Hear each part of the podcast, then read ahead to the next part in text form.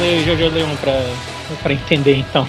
Então, eu, li a primeira vez seguindo com a revista, aí não entendi, desde, tipo, desde o primeiro capítulo, então Dez era anos. muito fácil. É, e, e é tipo assim, ah, por que, que eles estão aqui mesmo? Quem é essa pessoa? Aí eu peguei e, quer saber, eu vou ler tudo de novo, eu eu larguei, passou uns dois, três anos, eu vou- agora eu vou ler que eu acho que tá bom, show. Uhum. Aí eu li, chegou na. na tem um, o cara que é o avaliador de plantas que mora em postes. Aí eu, eu li mais ou menos até por aí. E tava legal. Aí depois eu parei de novo. Aí o mangá acabou e eu reli. E reler Jojo depois do tempo é bom porque sai colorido. E a arte do Araki melhora tanto quanto tá colorida, cara. Dois caras que, que a cor é, traz tudo de bom no traço deles. É ele e o, e o Oda. Hum, No- ok. Nossa, cara, o One Piece, One Piece colorido é tão melhor, bicho, porque o, o Oda, no momento, ele tá com um traço horroroso, que não dá pra entender o que tá acontecendo na porra do mangá, ele, ele adiciona mil coisas e tá tudo sujo e é um monte de gente traço, falando. Falar Nossa, sujo e sobrecarregado, né? Vou te falar que a opinião polêmica minha, hein? Eu acho que desde que teve aquele primeiro time skip lá atrás, eu já tava achando o traço dele meio problemático já. Tipo, Sim, sim. não era só o traço também, tem, como tem muito personagem agora, parece que todo mundo tem que falar em todo quadrinho, saca? Tinha muita coisa, ficava muito pesado pelo. É, o, o, o storytelling é, ficou ruim. Cara, outro dia eu fui. One Piece foi outro que eu peguei assim, quer saber? Eu vou, eu quero ficar em dia com One Piece, porque tava em um ano, né? Já tem uns 3, 4 anos. Ah, aí, a- a- aí eu peguei assim, vou reler One Piece inteiro, foda-se, desde o time skip. Né? Aí eu. É, óbvio que eu não ia ler o começo de novo, que. ah, Não, eu li antes do time skip, eu li desde. Ah, em Impel Down. Impel Down em diante, né? Eu devia ter voltado um pouco mais e, e lido desde Marineford, mas ok. É, Marineford não, é Ennis Lobby, mas que, que eu acho que é a melhor parte do One Piece ali, não. Tá? O, É, o é a maior tá- parte de One Piece, com certeza. é, tô- eu tinha que ter lido toda a parte da CP9, Vivi, os caralhos, mas quem sabe um dia. E, e eu li colorido, cara. Tava colorido até um pedaço de World Cake, né? É, porra, bicho! Foi muito chocante quando parou de ter colorido. Eu falei, nossa, ficou tão pior. Não dá pra entender nada. Caralho, Oda, pare. E, e ele tá nessa putaria, tipo assim, como é que. ó, o mestre Kurumada, ele fazia um negócio muito bom.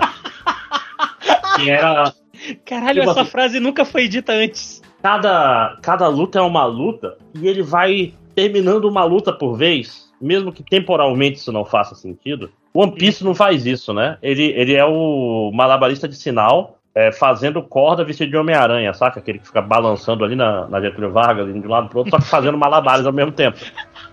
E ele não para, ele tem oito lutas acontecendo ao mesmo tempo e você não consegue entender o que tá acontecendo. Tem que ter um cara pra recortar o mangá e fazer assim: olha, capítulos da luta do Zoro, capítulos da luta do Sanji, capítulos da luta de não sei. Porque, bicho. E é. O que que é One Piece hoje em dia? É gente correndo, gente correndo, sem parar. Todos os capítulos os personagens estão correndo. E repete ao infinito. Aí, se eles não estão correndo é porque tá no começo da saga. Mas logo, logo no começo da saga, cada um vai pra um lado e eles começam a correr. E aí são É. quatro anos de gente correndo. E esse foi o mini review de One Piece. Podemos começar agora? Eu, eu fico muito Isso aí. feliz que a gente pegou isso no começo. Excelente. eu, eu gosto, mas vai tomar no cu. É muito difícil. É, Ler semanalmente não tem condições, não, cara. Quinzenalmente é- agora, né? É, eu gosto muito de One Piece, mas eu tenho que dividir também, que já tem um tempo que eu meio que. Eu, eu decidi assim. Eu vou ler One Piece em sagas. Eu deixei acabar uma saga e eu espero a saga próxima inteira pra ler tudo de uma vez, porque é complicado, é meio, sei lá, não sei, não sei explicar, não tem uma boa razão. É. Só. Tipo, quando eu vou ler One Piece de capítulo em capítulo, eu meio que me perco, é muita coisa. É, muita coisa. O World Cake foi meio que uma exceção, né? Que tinha menos gente. O Oda fez uma coisa linda. Vai, vai só tipo quatro pessoas pra saga e o resto vai ficar aqui, vai, vai pra outro lugar. Aí, que, que é quando o One Piece funciona, quando tem pouca gente, né? Tipo, sei lá. É... Impel Down, Marineford, funcionava por quê? Porque não tinha um milhão de personagens. Né? Isso aí, agora que a gente já deixou todos os fãs de One Piece puto. Um dia eu volto a ler depois do, do centésimo capítulo. Um dia. Milésimo? Ou não, do centésimo. Ah, do centésimo já passou. Não, não, eu, eu não passei do, do centésimo ainda. Ah, tá. Cara, vai ler que tá colorido, cara. Eu, eu recomendo bastante o One Piece colorido, melhora bastante. Eu não gosto de Fala ler full. em celular, nem, nem em computador, e eu não tenho um tablet, porque, né? Tablet Aliás- tá caro pra caralho. É, compre um tablet barato e mete um Android Piratex lá que, que é só alegria. É, Vai por, Mas vamos lá, pode Mas começar, Panda. Cadê Mas o enfim, né? Enfim, vamos lá então.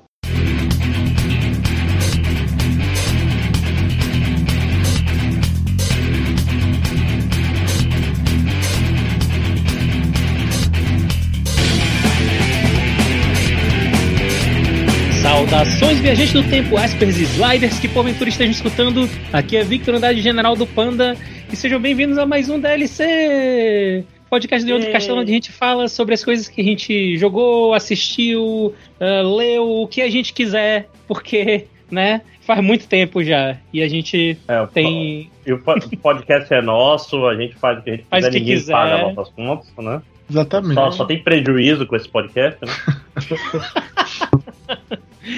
É, enfim, estão aqui com, conosco hoje. Nós temos André o Máximos Décimos Olá. e Eduardo Edchamp. Vou fazer o possível pra não falar de tudo que eu fiz esse, desde o último podcast, que senão eu faria um DLC sozinho. Olha, Olha só. aí. Ah, Tem cara, meia-noite é o alvo. Né? Três horinhas de podcast. O último episódio saiu, que olha pergunte. Ah, não, não é uma, eu quero, não é uma eu quero cobrança, que não é uma amanhã. cobrança. Eu Ok, quero que ele ok. saia amanhã. Porque tá Eu- eu acabando pro- o período, gente. Beleza. Eu prometo que não é uma cobrança, é- tem a É. ver com algo que eu vou falar hoje, então. Também é um, também é um dia icônico sair amanhã, né? É, Hum, pois é. Amanhã, quando. É. amanhã. Então, você que está ouvindo, essa gravação foi feita no dia seguinte que, que o podcast anterior saiu, seja lá que dia foi esse. No dia anterior. Realmente a gente tá aqui deslizando. Eu sei que eu-. Eu, eu sei que eu não sou um doutor pra estar corrigindo os outros. Não, pois é, mas, mas o que eu quero dizer é que, tipo assim, o dia que você estiver ouvindo é o dia anterior ao dia. É, é, o- desculpa. O dia que você vê lá, lançou-se o. É porque começou a corrida aqui, eu fiquei muito confuso. O. O, o, o dia que vocês virem, ah, saiu o podcast anterior a esse, é o dia on- de ontem, tá? E é isso. Independente do dia que eu lançar. Eu já me perdi de novo, mas tudo bem. Exatamente. Tá tudo certo. É mais ninguém um dia aqui. normal do outro castelo. Pois é, ninguém vem aqui esperando profissionalismo, né? Por favor. Sim. É, Ninguém vem aqui. sentido, tá? Ninguém vem aqui. Ninguém vem. Um abraço aí para as cinco pessoas, os três É. marcos. e- Conheceram todo mundo por nome, né? Essa é a beleza do, do podcast. É a beleza do podcast pequeno. Olha só. Pequeno, mas. É. É. podcast não é pequeno, não, é artesanal, né? É, exatamente. Se fosse Não é pobre, pequeno, era, poucas se fosse pobre, era mesas, pequeno. tem- Como a gente é rico, é artesanal. É, é. Era, pô, eu ia falar justamente o contrário, mas tudo bem. Falando em artesanal, vamos começar por jogos e depois a gente falar do, do que houver. Quem, Uhum. quem tem jogos pra falar? Eu tenho dois. Tem alguém com tenho- muito jogo aí? Dois também. Dois. Ó. Tecnicamente eu tenho três, mas um deles eu posso simplesmente dizer, olha, fiz isso. Ok, justo. Ah, mas se for interessante, pode falar mais também. Aí é com você. Mas vamos lá. Quem Tá, quer começar? Deixa eu começar logo então. Ok. É, é o seguinte, eu joguei dois jogos semelhantes, né? Então eu vou falar do primeiro deles, que eu vou. Talvez o Vitor se surpreenda um pouco com- com- comigo falando desse jogo hoje. Que é o Left 4 Dead 3. Ah, sim. Oh, que surpresa, esperava. né? Ou o nosso querido Back 4 Blood, né? Que saiu no. Tecnicamente não de graça, mas enfim, né? Saiu no, no Game Pass Game da Xbox. De- Depois de sair Tirando o custando, jogo do Vitor, né, Eduardo? Não, não, não, não. Pior que não. Depois de ter saído custando uma nota na Steam, né? Ele saiu pra, no Não, Game Pass. que isso? Ele tava na promoção de Black Friday aí, 190 reais, pô. É, isso na promoção, né? Quem compra jogo de PC é otário. Todo mundo sabe disso. né? Ou você assina o Game Pass ou você pirateia. Não tem outra opção. E, e vou falar, vou falar assim, é, o jogo ele é legal, eu recomendo as pessoas darem uma chance pra ele se você gosta do Left 4 Dead, porque ele realmente, essa piada do Left 4 Ele Dead é, 3. ele é muito Left 4 Dead. Ele é o Left 4 Dead 3. É, mas assim, eu vou falar, hein, eu tenho críticas até um pouco pesadas quanto a esse jogo. Não vou mentir, esse jogo ele é candidato à minha decepção do ano. Vai fundo, to- todas as reviews que eu vi dele falaram mal. Porque é o seguinte, o jogo, ele é um jogo assim, ele é divertido, saca? Ele é legal pra você sentar e jogar com seus amigos e tal. Uhum. É, é- é legal, é um bom passatempo e tal. Agora, é- eu, eu sou uma pessoa compulsiva. Eu- As pessoas participando do podcast sabem como é, como, é que eu, Oh, como é que eu funciono. Quando eu pego um jogo novo, eu, eu realmente pego esse jogo, entendeu? Pra jogar. Uhum. Eu jogo demais nos primeiros dias. Eu tenho esse problema. É igual quando eu comecei a jogar Magic. Eu gastei uma fortuna e virei dono de uma loja de Magic. Mas enfim. eu sou Tá, compulsivo. gente, isso não é uma piada, inclusive. Isso Não não, é é uma uma piada. piada. Isso é sério. Eu sou uma pessoa compulsiva com meus hobbies, entendeu? Então, assim, eu mergulhei de cabeça no, no jogo na primeira semana. Então, assim, eu encontrei todos os problemas que ele tinha de verdade. E jogar esse jogo com os amigos é muito legal, Uhum. mas jogar ele sozinho com aleatórios na internet é uma merda. Você, Eu, cara, Como, É muito como chat ruim. roulette, né? E todas as a outras coisas na conexão é internet. muito ruim, bicho. Ah. Tu, entra, tu entra em. Tipo assim, eu entrei em sequenciais jogos, às vezes três, quatro partidas em que o jogo não carregava direito, eu ficava, saca, tipo assim, numa tela parada, é, como se eu fosse um dos personagens que tá preso na parede que morre. Não sei se pra quem jogou o jogo vai entender o que eu quero dizer. Quando Uhum. tu morre, morre. Tu fica tipo como se fosse preso numa parede, saca? Assim, enquanto os caras não vão lá e Quem te- jogou, Le- quem jogou Left 4 Dead vai saber É, exatamente o que tá falando. Então, tipo assim, tu fica numa tela presa como se tu estivesse assim na parede, entendeu? E aí o jogo fica demorando pra carregar e demora e demora. Tipo assim, às vezes demora 5, 6 minutos e aí eu desisto, vou pra outra partida e acontece de novo. E aí toda partida que eu entro, o ping é horroroso, é um absurdo de alto ping quando eu tô jogando, sabe? O jogo assim tem problemas desse tipo, ele é cheio de. Ele tem uns bugzinhos escroto. Que os, os caras que fizeram o jogo já comentaram assim, não, então a gente tá resolvendo, mas até agora não resolveram. Por exemplo, é, os spawns de inimigos especiais dele, que é tipo assim, tem os zumbis normais, né? Que é a farra do, de, do, do, do matar zumbi. Tu saca a tua arma, tu mata 10 milhões com cada tiro. Mas tem os zumbis especiais, que são os caras que tornam o jogo interessante. Eles são uma, uma adição ao jogo, eles são o que tornam o jogo legal. Porque faz com que os teus personagens diferentes, que têm armas diferentes, tenham funções diferentes. Alguns deles vão matar zumbi, zumbizada. E alguns vão matar os zumbis especiais, com tiros específicos em área, né, ponto fraco. É o que torna o jogo legal. Só que os spawn estavam tem tudo boomer? cagados. Tem Oi? um boomer, tipo, tem um boomer, tipo, Tem. ok, É, boomer. Tem, tem, tem todos, tem todos. Tem, tem, tipo, tem. Tá tudo lá. Tem o Boomer, tem o, Bil- tem o Millennium, tem o. Tem o cara Tem, que tem, o- é, o tem o cringe. puxa, né? tem tudo. então tava cagado os spawn, entendeu? Então, tipo assim, tem hora que sai, saca, tipo, oito caboclos especial no nível mais baixo de dificuldade Sim. do jogo, e tu não sabe o que tu faz, meu. Saca, assim, é, é, é muito bizarro. Eles, ah, não, então a gente vai resolver. Saiu um patch, aí os caras botaram lá no patch, não, não, resolvemos, resolvemos um problema do spawn lá, resolvemos esse problema aqui, que também não resolveram, é, resolvemos um problema da vida extra, que é a vidinha azul, que quando tu tá com a tua vida é, batida, e tu pode tomar um remédio lá que tu ganha uma- o que eles chamam de vida temporária. Tem outras maneiras de ganhar vida temporária no jogo. Vida temporária é uma parada legal, que ela evita que tu tome um dano específico do jogo, que chama trauma, que é um dano permanente que tu não se cura. Tá, desculpa, eu tô entrando em minúcias que quem não joga o jogo não vai entender. Mas, tipo assim, o ponto é, vida, vida, desse tipo de vida é forte, é um negócio poderoso, pe- apesar dele ser temporário. Era pra ele ir diminuindo, To- mas é Todas negócio- as vidas importam, é isso? é, é um negócio OP, entendeu? Porque tu não toma o tipo de dano no jogo que é o que caga o- a tua run, é, é, assim, enquanto tu tá jogando. É um negócio OP se tu, se tu realmente souber como usar. Só que tava cagado, tava bugado. Saca? Tipo, tava prevenindo todo o dano e pá, tava dando merda lá. Aí os caras, não, resolvemos. Que que só que quando eles resolveram, eles cagaram outro negócio no jogo. Que passou o teu personagem a tomar, tipo assim, cinco vezes mais dano de trauma. Então, às vezes, tu tomava uma porrada num zumbizinho qualquer, a tua vida máxima diminuía fudida, assim, entendeu? Então, tipo, cagou tudo. Aí tiveram que voltar o patch. Só que aí, como eles lançam patch pra videogame diferente, tem que ter a aceitação deles. Então, tem coisa que eles não podem dar rollback. Tipo assim, o patch foi um desastre. Mas tava lá, nerfamos a classe que todo mundo gosta. Mano, a moçada foi, foi, foi um auê da internet, meu. E o nerf nem foi forte, saca? Porque eu joguei assim no mesmo dia. Eu fiquei puto. O Vitor lembra Eu comentei lá. Uhum. Porra, cagaram, cagaram a classe que é a mais fácil de você começar a jogar o jogo, que todo mundo começa jogando com ela, porque é a mais segura. É, Por lá eu tava cagar- jogando. Cagaram de nerf. Aí eu fui joguei a primeira vez. Cagaram não, tá tipo assim, tá ok. Mas a comunidade, meu irmão, lavou uma roupa suja em cima desses caboclos, eles tiveram que fazer uma. Uma stream. É, Então tiveram que fazer uma stream pra explicar. Não, gente, olha. tipo, é pra equilibrar, é isso, é aquilo. A gente não tem como mudar agora. Essa outra classe que vocês estão reclamando que é mais poderosa do que essa que tinha que ser nerfada primeiro. A gente não tinha percebido. Agora no próximo patch, que é tal dia, porque tem que esperar. uma- Saca? Tipo assim, fizeram uma stream pra explicar. Tanto que foi o furdunço da comunidade. Porque hoje em dia a internet é isso, né? Se o cara fizer um negócio no teu jogo que tu não gosta, meu Deus, só falta matar todos os dese- desenvolvedores do jogo. Mas enfim. Então, é, eu tenho minhas reclamações do jogo.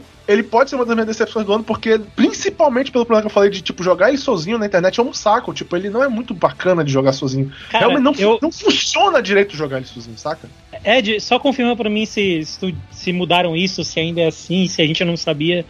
Não tem como jogar com bot, né? Tu é obrigado quando tu tá online, tem que jogar com Tem, o Tem. Tu, Tem? tu pode jogar com bot. Tu pode. ainda bem. O problema é Ainda que quando bem. eles lançaram o jogo, logo. Olha, outra cagada que ele, essa eles já resolveu. Logo que eles lançaram o jogo, o modo pra um personagem, um jogador que tu entrava, não, não liberava as coisas do jogo que tu destrava avançando na história, saca? Não liberava os personagens novos e tal. Porra. Então só ficou puto, porque o cara entrava pra jogar sozinho só pra liberar as coisas e não liberava. Aí que eles fizeram, não, mas é porque isso era tipo um modo treino só pra tu ver as coisas e tal, tu tem que jogar com teus amigos. Mas dá pra jogar com bot no, no normal, é só tu entrar normal, dá pra fazer e tal. Aí os caras ficaram putos, eles foram lá e mudaram o nome pra training, que é pra tu saber que ele não libera coisas, é só um treino. Mas, enfim, a galera já tava puta, né? Mas é, é, eles arrumaram já.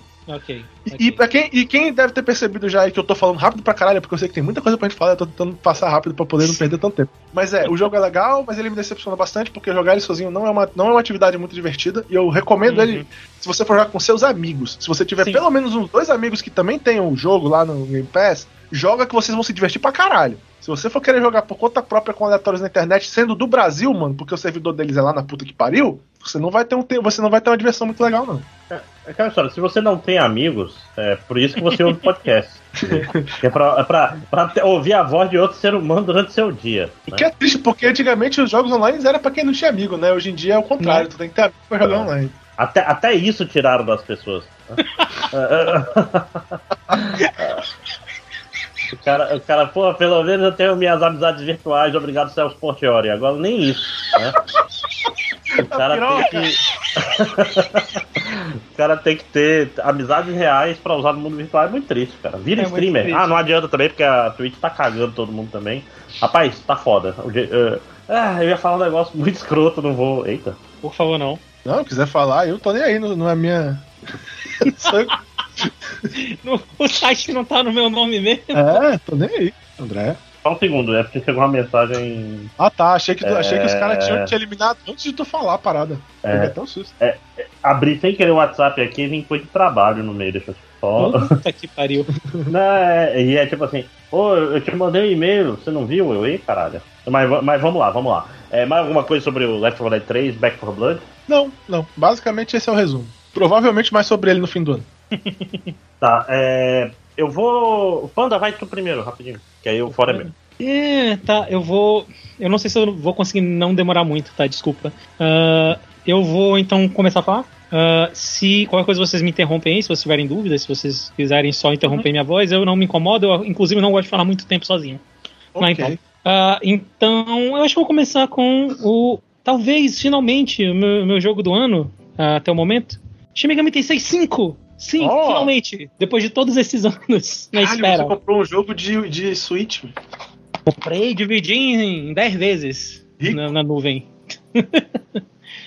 Mas é, então o Shin Megami Tensei 5 saiu pro Nintendo Switch. A promessa aí de desde 2016, eu acho, que foi quando anunciaram o Switch. Ah, e o Shin Megami Tensei 5, ele é o, o mais novo jogo da franquia Shin Megami Tensei, que é da onde se originou Persona, né? Da Persona spin-off de Shin Megami Tensei. Ah, Que, eu que muita vou- gente acha que é o contrário, né? Mas que muita gente acha que é o. Eu até tenho um Uhum. ponto pra falar sobre isso, mas ok. Vamos lá então. Ah, então, em Shin Megami Tensei Lembrando você. que Shin Megami Tensei é baseado num livro, né? É isso. Shin Megami Tensei é baseado em Megami Tensei, que é baseado em um livro que, enfim, é é uma loucura, cara. Megami Tensei, a a série Megami Tensei é uma loucura por si só. Mas então, em Shin Megami Tensei, como qualquer outro de RPG, né, você é um estudante, porque é isso que o jovem gosta, ele gosta de jogar como estudante. Ah, e um dia é legal. Eu vou começar por aí. Uma coisa que eu achei legal e que eu acho que ah, não é algo necessariamente objetivo, é mais pela minha experiência recente. Recentemente eu tive que correr em dois gachas. Eu tive que correr na história de, de Fate Grand Order, eu tive que correr na história de Genshin. Ah, eu tive que fazer um, um, um país inteiro de Genshin em dois dias. Caralho. E, e existe um. as- Eu acho que eu já comentei isso da última vez, eu não lembro. Existe um aspecto em, em jogos gacha que é como eles vão ah, lançando a história aos poucos. Eles têm que te enrolar o máximo no pouco de história que eles vão lançando. É. Então, manja a piada da- do- das conversas de, de Saint Seiya, de Cavaleiro do Zodíaco. Temos que fazer isso, fazer isso, sim, vamos fazer isso, sim, vamos fazer isso, vamos fazer isso, sim, temos que fazer isso, sim, vamos fazer É isso, história de gacha é isso. Os caras têm que. Tu tem que fazer cinco missões pra fazer a parada que o cara falou que ia fazer no começo da primeira missão. É uma merda, é chato pra caralho. Eu. Eu, eu tomei um burnout quando eu terminei de jogar o negócio de Genshin. Eu não sei como eu não parei de jogar Genshin Herald de lá pra cá. Então, assim, uma coisa que tá me agradando bastante de Megami Tensei é o quão não intrusiva é a história, porque a história começa, você é um aluno de escola, ah, tá, você ouve que tá tendo uns ataques, e aí você vai voltar da escola, rola um terremoto e você tá num deserto, e aí, meu amigo, ó, tá aqui, você é esse personagem, você tem essas opções aqui de combate, vai! Vai explorar esse deserto, te vira, lembra quanto tempo demora. Isso não é necessariamente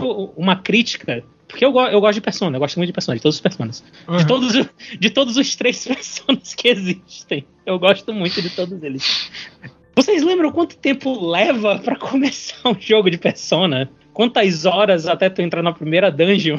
É. Ah, mas ó, o 5, pelo menos, O ele faz uma coisa é. inteligente que ele começa com. Ele começa Tipo- do, do tipo- futuro tipo pra depois dar um- flashback, né? É, tipo um filme de terror. Faz, Sim. você tem que começar o filme com a morte. Essa morte não vai fazer nenhum sentido, mas se não tiver a morte no começo do filme de terror, vai ser 30 minutos de personagem ruim. Ninguém quer isso. Uhum, exato. Então, so- esse jogo, sem sacanagem, eu acho que do da tela inicial pro jogo, tipo, largar a tua mão e, tipo, vai, é tipo uns 20 minutos. É muito rápido. É muito rápido. E depois disso, eu tô com 30 horas de jogo, eu acho. 30, 30 e poucas horas de jogo. Eu acho que eu não tive duas horas de cutscene até agora. Tipo, é muito. é- Isso pode soar como uma crítica, mas pra mim, nesse momento, pelo menos, não é. A história é muito não intrusiva. É muito. Tá aí, se diverte, meu amigo. Então, pra mim, isso tá sendo ótimo. Eu tô adorando. Ah, então, tu é jogado nesse deserto.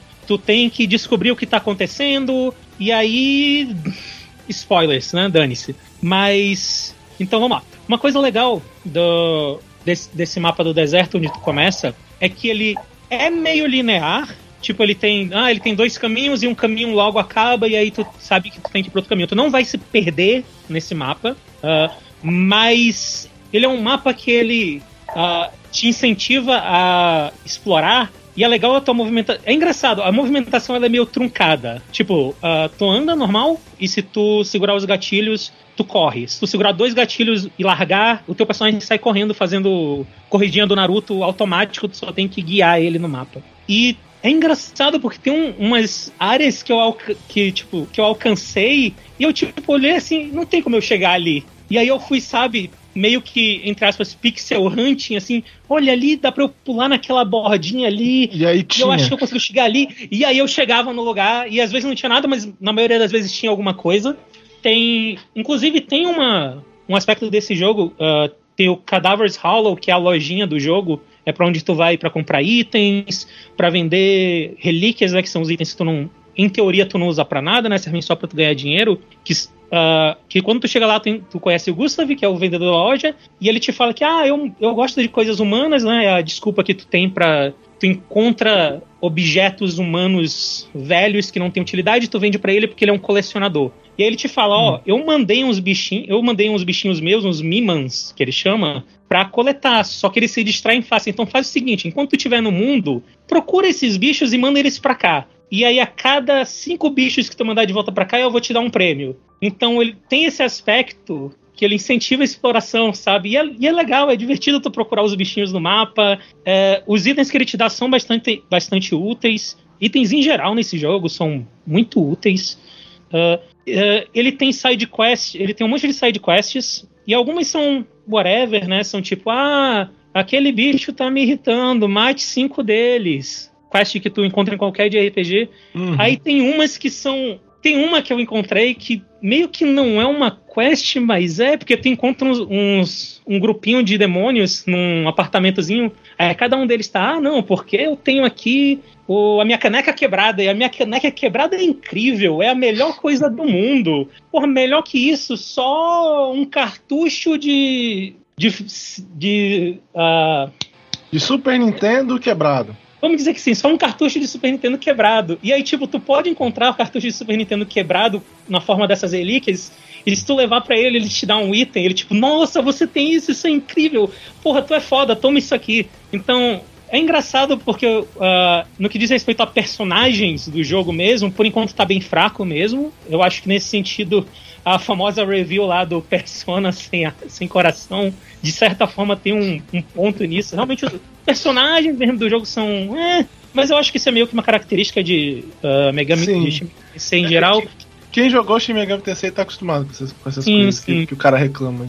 Mas É todos mais- os personagens não, são meio rasos ou o personagem principal, principalmente, Ah, que é esperado? Cara, todos, porque, de novo, eu tô com 30 horas de jogo, acho que se eu passei. é, Eu acho que o único te- o tempo que eu passei com outro personagem foi tipo. As duas horas que eu falei de cutscene que eu passei, e agora tem uma personagem que tá andando com o meu personagem curando ele, nesse momento, na, numa missão que eu tô fazendo. Mas, tipo, tu quase não, não interage com os outros personagens mesmo. É, Shin Megami Tensei é muito assim, explorar dungeon e, e, e ver o negócio dos demônios, entendeu? Ele, Uhum. tem- ele não é muito sobre NPCs, o Shin Megami Tensei. É, Ele, não, é, ele, é, no- ele é aquele Você conversa JRPG com. Você conversa também, né? Com, com os com bichos. os demônios. Sim, sim. Shin E Megami ele Tensei sim geralmente é aquele personalidade, JRPG de dungeon, entendeu? De ficar Isso. farmando dungeon. É pra aquele cara assim, jogador de JRPG pé duro antigo que ia passar 200 horas dentro de dungeon. Aí é Shin Megami É um- Tensei, entendeu? Ele é o Dungeon Crawler mesmo, né? É, É, tipo, De basicamente é. certa forma, sim. como Tipo, ele tem uma o Persona história. 3 é e o Persona 4 menos, né? Pois é, o só Persona que, 3 só é, que aquele, é 100% isso, né? é, só que aquele tempo que tu passa fora da dungeon, ele é bem mais importante no Persona do que no Shin Megami Tensei, entendeu?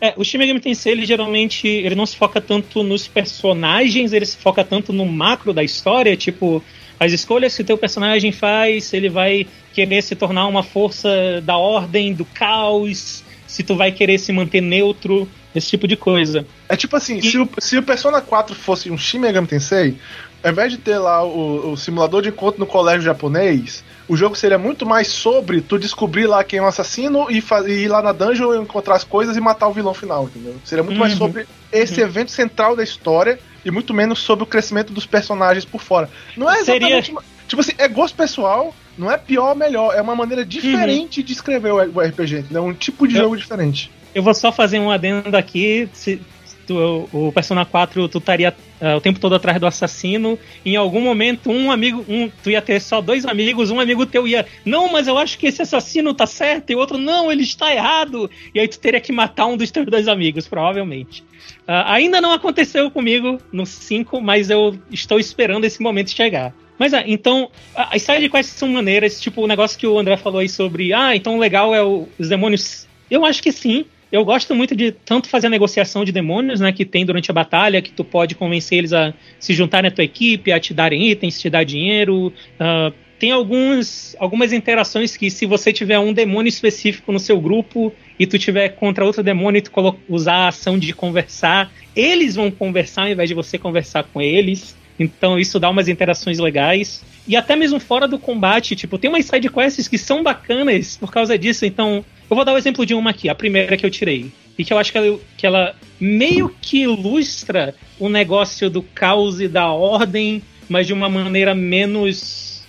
talvez menos forçada do, do que possa se imaginar. É assim: tu encontra uma caverna cheia de, de, de demônios menores, mais fracos, e estão todo, todos eles se curvando perante um, um demônio mais forte. Aí tu, ok. Aí tu chega lá, o demônio mais forte, ah, eu tenho um favor pra te pedir. Fulaninho de tal, o demônio fulaninho de tal, ele é esse cara é um filho da puta. Eu tô aqui tentando ajudar os demônios pequenos e tal, e aquele lá não. Ele só quer demônio forte do, do lado dele. Eu acho que tu tem que ir lá dar um couro nele. Aí tu, ok, tu aceita a missão.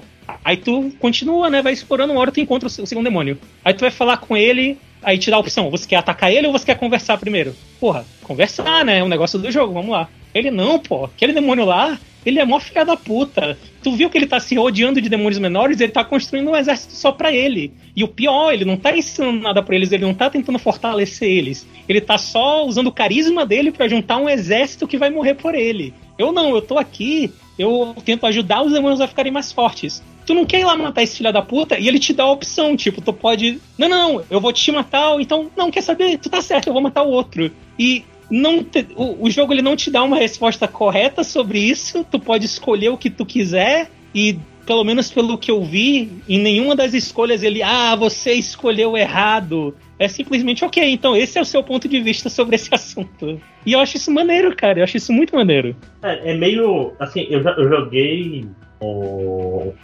Super Megami Tensei, o Shin Megami- que é o de Super Nintendo. que é Shin Megami. Tensei. É, é, que, que é horroroso assim no sentido que é um jogo que é muito fácil. Ah, você chegou nesse ponto aqui, você, esse seu save tá perdido, não tem saída, né? É, e, e- mas assim, ele, ele era muito contra-intuitivo às vezes nas conversas. Isso é legal, ele te pega Uhum. no contrapé, não tem um negócio meio óbvio. É tipo, ah, Uhum. você tem que falar coisas boas e ele vai gostar de mim. Não, às vezes é um, de- é um demônio, ele é filho da puta, ele gosta de coisas ruins. Eu, eu vou dizer que eu tive duas escolhas desse tipo até agora. As duas vezes eu fui pro lado do caos. E não foi tipo, ah, eu. não foi eu comecei o jogo e ah, eu vou ser um cara do caos. Porque eu tenho uma experiência com o Shin Megami Tensei que em algum momento o, cara, o lado do caos fica meio, ok, não, não dá para continuar com isso. Mas tipo, eu tô indo nas escolhas que eu, eu iria, né? Então, uh, isso é legal, isso é bacana e eu não sinto que eu tô sendo punido por isso, que é sempre maneiro, né? Uh, o combate Uh, ele tá sendo só evolução do, dos combates de Megami Tensei até o momento. Ele usa o Press Turn System, que é o. Acho que o personagem também estava usando, né? Já. Que você tem uma ação para cada personagem que tiver na tua party. E se tu acertar um crítico no oponente, tu ganha uma ação extra. E aí tu pode ganhar uma ação extra para cada ação que tu tinha. Então tu pode fazer até oito ações em uma rodada. E ótimo, adoro esse sistema. E aí o que eles adicionaram foi o esquema da, do Maga, Magatsuhi, Magatsuhi, que é uma barrinha que tu tem, que é basicamente o teu ultimate. Ela vai enchendo aos poucos. Quando ela enche completamente, tu pode usar uma habilidade especial. E aí, conforme tu vai fazendo side quests com os demônios, eles vão te dando talismãs que fazem com que se tu tiver um, um demônio daquele tipo na, na, tua party, não o mesmo demônio em si, mas tipo, demônios são divididos em tipo, né? Besta, uh, tem o. É como se fosse a estrela besta. Noi... Noite, Drake, Dragão, né? Tem, tem, essas divisões entre os demônios. Aí, se tu tiver um desse tipo, tu pode usar essa habilidade e tem uma habilidade que o teu personagem mesmo já começa, que é a habilidade dele mesmo, que é a melhor de todas, porque ela te dá crítico em todos os ataques durante uma rodada. Então ela é uma habilidade extremamente quebrada. E basicamente e aí é, tu tipo, ganha teus oito ataques, né? Tu ganha teus oito ataques, garantido porra, lindo, maravilhoso. Aí tu, porra, beleza, vou lá pro deserto, vou. Porra, vou passar o rodo, vou matar todo mundo. Aí tu chega numa luta, o, o bicho no final do turno dele, ele, opa. Ele vai lá e usa a mesma habilidade. Aí tu fica, oh fuck, oh fuck. Ele vai me dar oito críticos no próximo turno, o que é que eu faço agora? Então, assim, eu, eu tô gostando pra caralho desse combate. O combate é incrível. Uh, e é um jogo difícil, cara ele é um jogo que ele tá me forçando a fazer coisas que eu geralmente não faria em jogos de RPG. Eu, por exemplo, eu o tempo todo, em toda boss fight que eu entro, eu sou obrigado a usar itens, porque tem itens que te dão escudo para elementos específicos. E se tu tomar um, um, ataque de um elemento que tu é fraco, tu perde um. Ou, ou tu dá uma rodada mais pro teu inimigo. Então tu tem que estar tá constantemente protegendo os teus demônios, ou tu mesmo, se tu for mais fraco. Ele. Uh, tem esquemas também. Uh, ele tem o World of Shadows, que é onde tu vai fazer a fusão de demônios. Uh, uma coisa muito legal desse jogo é que ele adicionou uma coisa chamada Reverse Compendium Fusion. Fusion. O que, que é? Antigamente, em Mega Man Tensei, tu podia fazer fusões entre os demônios que tu tinha, né? Pronto, é simples assim, uhum. tu pode fazer a fusão, escolhe um, escolhe o segundo, ele vai te dizer qual vai ser o, o demônio que vai resultar, ou tu pode fazer o reverse, que né, tu escolhe o que tu quer, dentre as tuas opções lá, o, o resultado que tu quer dentre as opções que tu tem contigo, e ele vai te dizer, ah, são esses aqui os resultados, tu escolhe o resultado, ele vai te dizer quais os dois que tu tem que usar, e aí tu pode fazer. Uh, essa opção extra que eles colocaram é, tu pode pegar um resultado da fusão de qual, quaisquer dois demônios que tu já teve durante o jogo inteiro. O que é uma puta mão na roda, porque às vezes tu chegava lá na frente aí, porra, eu preciso do. Eu preciso do, do fulaninho de tal caralho, eu não lembro como conseguir o fulaninho de tal. Caralho, qual eram os dois bichos que faziam fulaninho de tal? E aí tu tem que ir atrás, não sei o que. Agora tu não precisa mais se preocupar com isso. Ele já te diz, ó, vem aqui, só escolhe essa opção e tu não precisa mais se preocupar com isso. Isso é maravilhoso. Ele, uh, ainda né, nesse mesmo lugar aí, o World of Shadows, tu tem milagres e essências. Milagres e essências são uh, mecânicas desse jogo. Milagres são opções a mais que ele te, habilidades que ele te dá a mais, que tu vai ganhando pontos e conforme tu vai explorando o mundo e tu pode gastar esses pontos para comprar habilidades novas. E essas habilidades vão desde tipo aumentar a tua proficiência em um determinado uh, uma determinada caralho fugiu aqui. Uh, elemento, skill? um determinado elemento, é, skill, elemento, uh, a maneira de, de, aumentar a tua barrinha lá de ultimate,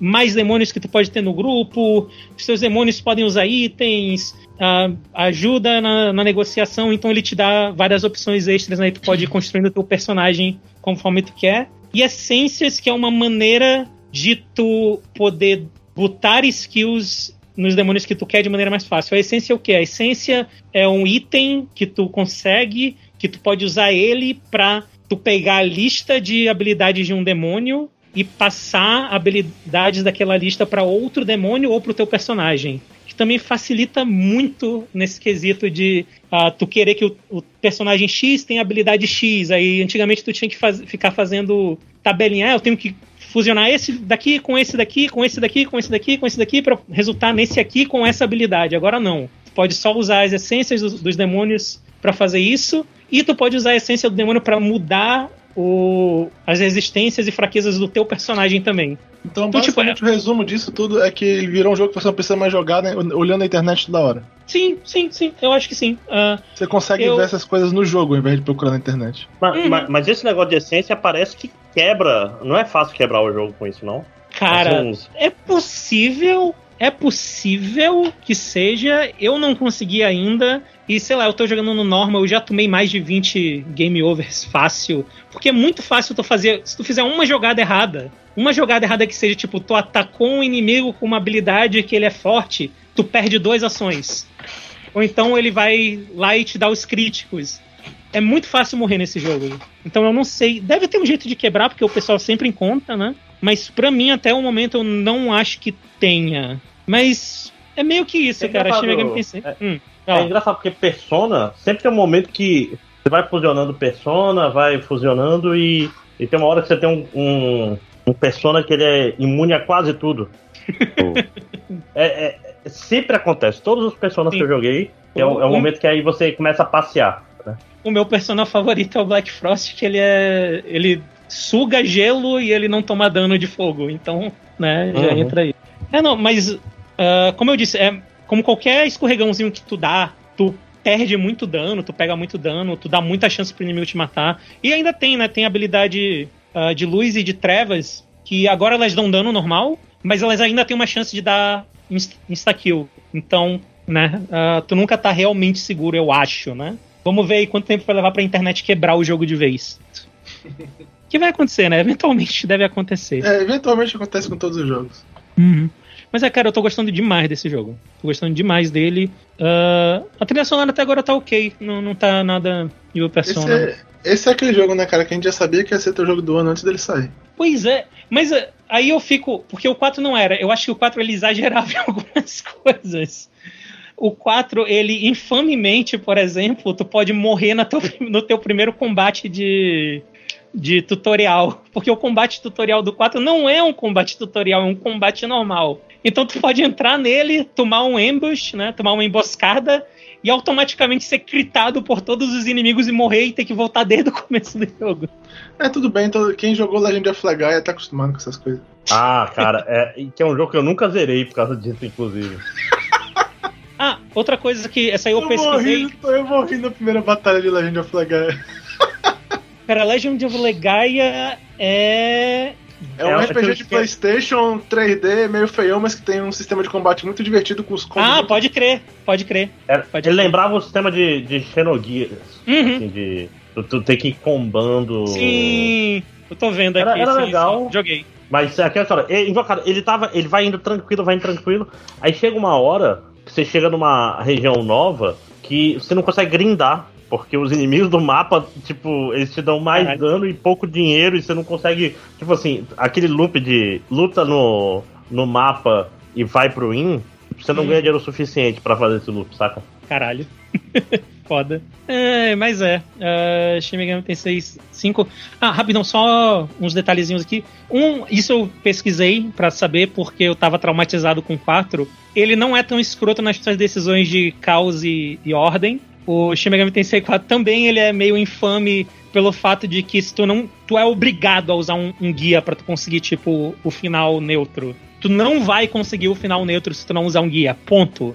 Esse aqui, pelo que eu entendi, ele é mais leniente com relação a isso. Uh, só vai vai indo que quando chegar a hora de fazer a escolha mais importante, tu provavelmente vai conseguir o final que você quer, aparentemente. Uh, e eu acho que a minha, minha dica final é, algo que eu, eu, fico meio triste, mas ao mesmo tempo eu acho que é bem melhor desse jeito é que, ei, não precisa mais se preocupar. Se o demônio estiver pedindo coisa tua e tu entregar para ele, ele não vai, tipo, falou otário e ir embora. Que era algo que acontecia muito nos outros Megami Tenseis.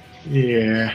É, eu, eu, eu penso em comprar, sabia? Só que jogos de Switch são caros. Né? Sim. É, aliás, eu vou falar daqui a pouco, eu comprei um jogo na loja mexicana. Eu, eu Eu desafiei Deus.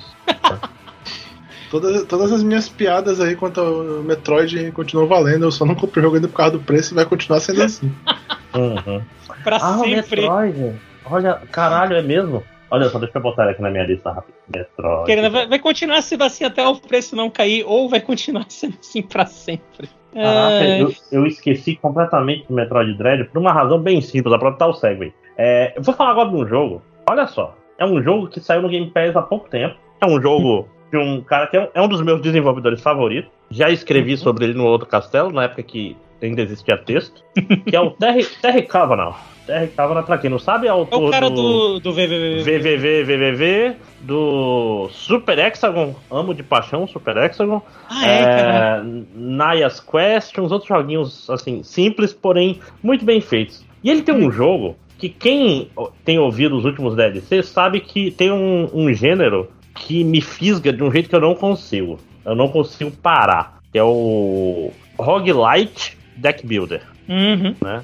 O que, que é um. Roguelite de- Deck Builder? É um jogo que você tem que fazer várias runs com, regras diferentes e você tem que construir um baralho, né? Você tem que é, ir pegando habilidades novas e montando uma build em cada run. Então é um negócio para você fazer experimento de run. E esse jogo que eu tô falando é um jogo que é, apareceu acho que umas duas semanas no, no Game Pass, agora não sei se no Game Pass de PC, mas apareceu no Game Pass de Xbox, que é o Dice Day Dungeons. Dice Dungeons é um jogo de 2019 que eu não tinha jogado. Eu, cara, eu tava muito na pilha há muito tempo pra jogar ele, mas eu olhei, caralho, esse jogo tem toda a cara de ser um jogo perfeito pra jogar no celular.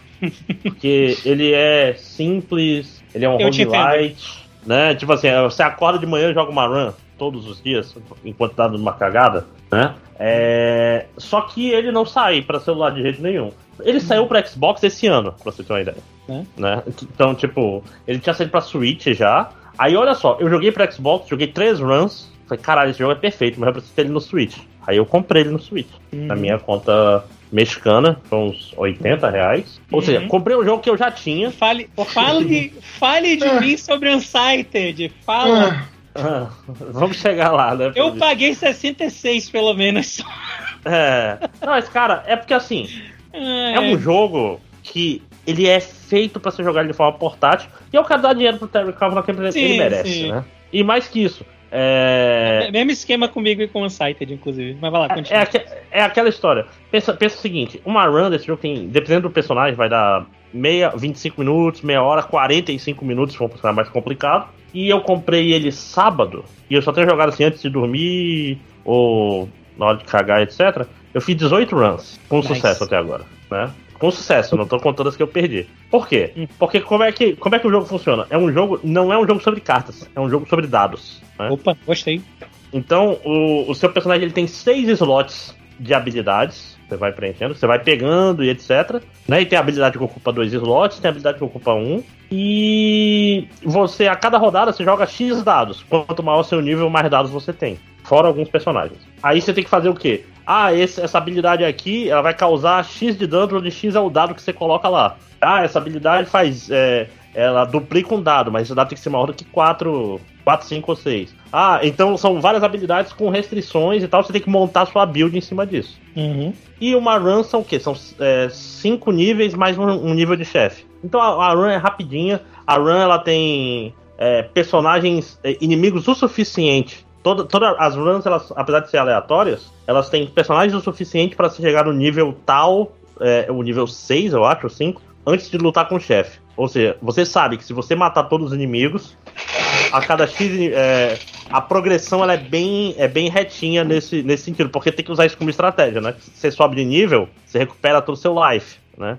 Então você tem que começar a fazer a, a, o planejamento assim, ah, vou- não vou usar esse item de cura agora não, porque eu vou passar de nível, acho que eu consigo e blá blá blá. Então você Uhum. tem seis personagens, né? O guerreiro, o assassino, a, a, a engenheira, que é, é nossa, me dá gatilho, você vai já explicar por quê. O, é, o, ro- o robô, o bobo da corte e a bruxa, né? Opa. Então, são seis. Aí cada personagem desses tem uma mecânica completamente diferente. O guerreiro, como sempre, é o straightforward, né? É o jogo. É o, é o tutorial, vamos dizer assim, que ele é, é só essa mecânica que eu falei. O assassino, ele é, pega uma habilidade dos inimigos, se não me engano. É tipo assim, você tá lutando contra o inimigo, você pega uma habilidade dele. Inclusive teve uma run fantástica, porque tem um inimigo no jogo, que é o alquimista, que tem a habilidade é, poção do urso. Você recupera um monte de life e vira um urso. E o seu personagem nice. vira um urso e não desvira. E ele tem a habilidade de urso. E é um oh, negócio que é tipo assim: é esse personagem, um assassino, lutando contra esse inimigo, gera uma run diferente, sacou? É tipo, do nada, né? Aí, sei lá, o, o robô, é, ele não, é, não tem dados fixos. O que ele tem é, sei lá, 11 é o nível da CPU dele. Aí você vai rodando os dados, é, 3, aí só falta 8. 4, hum. só falta. Aí, se tu estourar, tu, a todas as habilidades somem. Então tem um. Caralho. Tem, é, é, tipo assim, você tem que jogar para não estourar, parecido com Black Deck. A bruxa, você usa dados para usar magias. Cara, cada personagem tem uma. Uma mecânica diferente, inclusive o Bobo, que ele é o deck builder de verdade, que você tem uma porrada de, de habilidades, você tem que ir descartando que elas vêm tipo baralho. Então, cada nice. personagem é diferente. E você tem que zerar com cada personagem seis vezes. Porra. Que a, a, a primeira vez Caralho. é a vez normal. É porque é um dado, né? São seis dados. É, cada dado okay. tem seis. Seis lados. Aí, a, aí, cada, aí cada run ela tem regras novas diferentes. E nossa, a, a engenheira, ela. Tipo, por que, que eu falei que ela dá gatilhos? Acho que a última run que eu fiz era tipo. Toda rodada. Ela tem uma habilidade especial. E toda rodada tem que jogar uma habilidade tua fora. Puta que pariu. Aí tem que começar a se planejar para ter uma habilidade ruim para jogar ela fora. Aí no terceiro nível, as habilidades têm usos limitados, quatro usos. Aí puta que pariu, aí tipo, você perdeu a habilidade, você perdeu ela para sempre, né? E, uhum. e, e, cara, é muito gostoso, porque eu falei que eu zerei 18 vezes. Então eu tô na metade do jogo. Eu fiz três runs com cada personagem, né? Porque eu sou retardado desse jeito. Fiz uma a primeira de cada um, a segunda de cada um, a terceira de cada um. Aí eu vou até para não enjoar, né? Então, porra, é lindo, cara. É lindo. É, são, é, é estratégia, dados, variação. É, a tradução em português tá muito boa. Tem piadas que eu não sei como é que tá em inglês. Tipo, tem a personagem que fala assim: ah, não sei o que, pô, recebido. Ah, recebido não, dado, né? Ah, tipo, tem que é um negócio que só funciona em português. claro. Né? Gosto. Tem uma, gosto. Piada, tem uma piada que infelizmente se perde, que é a, o, o negócio desses dados são pessoas que estão nesse lugar misterioso, jogando, entrando nas dungeons para jogar um jogo que elas sempre perdem. E no final roda uma roleta e elas perdem. Toda vez, toda vez que você zera. É tipo como se fosse um game show demoníaco. E esse game show é apresentado pela Senhora Sorte, né? Que em inglês é a Miss uhum. Fortune, né? E, e, não tem o que fazer, né? Que infelizmente não, não é, a infortúnia ia ficar estranho, né? Não, não tem um Miss. Sim, Mas, pô, Tyson Dungeons gostosinho demais. Como eu falei, tá no Game Pass. É, deixa eu ver se tá no Game Pass PC. Tá, eu acho que tá. Senão ele tem no, ele tem no Steam. O meu, para... do, o meu do PC não tá aberto, o Game Pass não vou abrir agora não. Pois é, é um jogo barato, quem tem Xbox já tem, né? É, é, é, tá com Game Pass, né? Quando é PC, ele fala que é Game Pass for Xbox, né? Quando é só pra Xbox. O jogo é, é muito gostosinho você tem. É, é obrigatório jogar, cara. É, trilha sonora da Chipzel, que faz a, a trilha sonora do, do Super Hexagon, que quem conhece sabe que é excelente, né? Um, um chiptunezinho muito gostoso. Hum. É, cara, é, é maravilhoso. Tô falando, é um jogo que me suga. Tipo, qualquer hora eu pego, caralho, tem que jogar uma run rápida aqui. Lá, vai, lá se faz 40 minutos. E, Parece e, ser bem maneiro. não, cara, esse negócio dele de os personagens serem muito diferentes e ter seis variações para cada personagem é maravilhoso, porque as variações são bem variadas mesmo. Não é só, ah, cartas novas. Não. É tipo assim, tem que jogar completamente diferente, tem que fazer builds é, pensando em outras paradas. É, a bruxa Geralmente dá um é, trabalho é, do cacete pra jogar, por exemplo. Uhum. Geralmente é isso que faz pra mim esse tipo de jogo mesmo. Uhum. Night of the Cara... Full Moon lá que tu tinha que. Cada, cada classe tinha um jeito, um gameplay diferente. Uhum. Porra. Maravilhoso. Não, e, e esse daí, Além disso, tu acha que tu já manjou desse personagem? Então a bruxa. Ah, agora os dados vêm em ordem. Tipo assim, cada, você saca um 6, depois um 5, um 4, um 3, um 2 e um. Você tem que pensar completamente diferente. Tu já tá fazendo conta. Ah, se eu fizer isso aqui, vem mais dois dados, e o dado vai ser 3 e 2, então eu puxo esse. Tipo, começa a fazer uma estratégia muito louca. Olha. Uhum. Maravilhoso. Vocês não irão se arrepender. Eu sou, eu sou putinha do Terra não. Com razão. É, tipo, o jogo, o jogo é, fodástico aquela história. Até o próximo DLC eu já terei zerado. Até, até o fim dessa semana eu já terei zerado tudo, provavelmente, né? No ritmo que eu tô indo.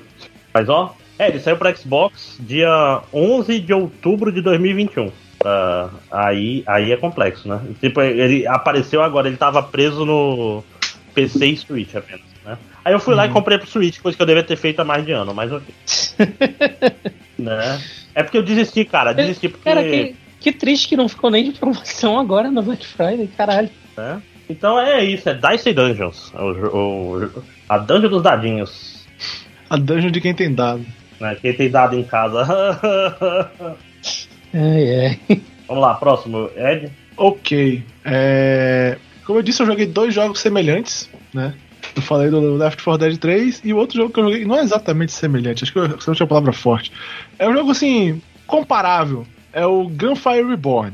Que eu acho que Yay! o Victor já falou dele.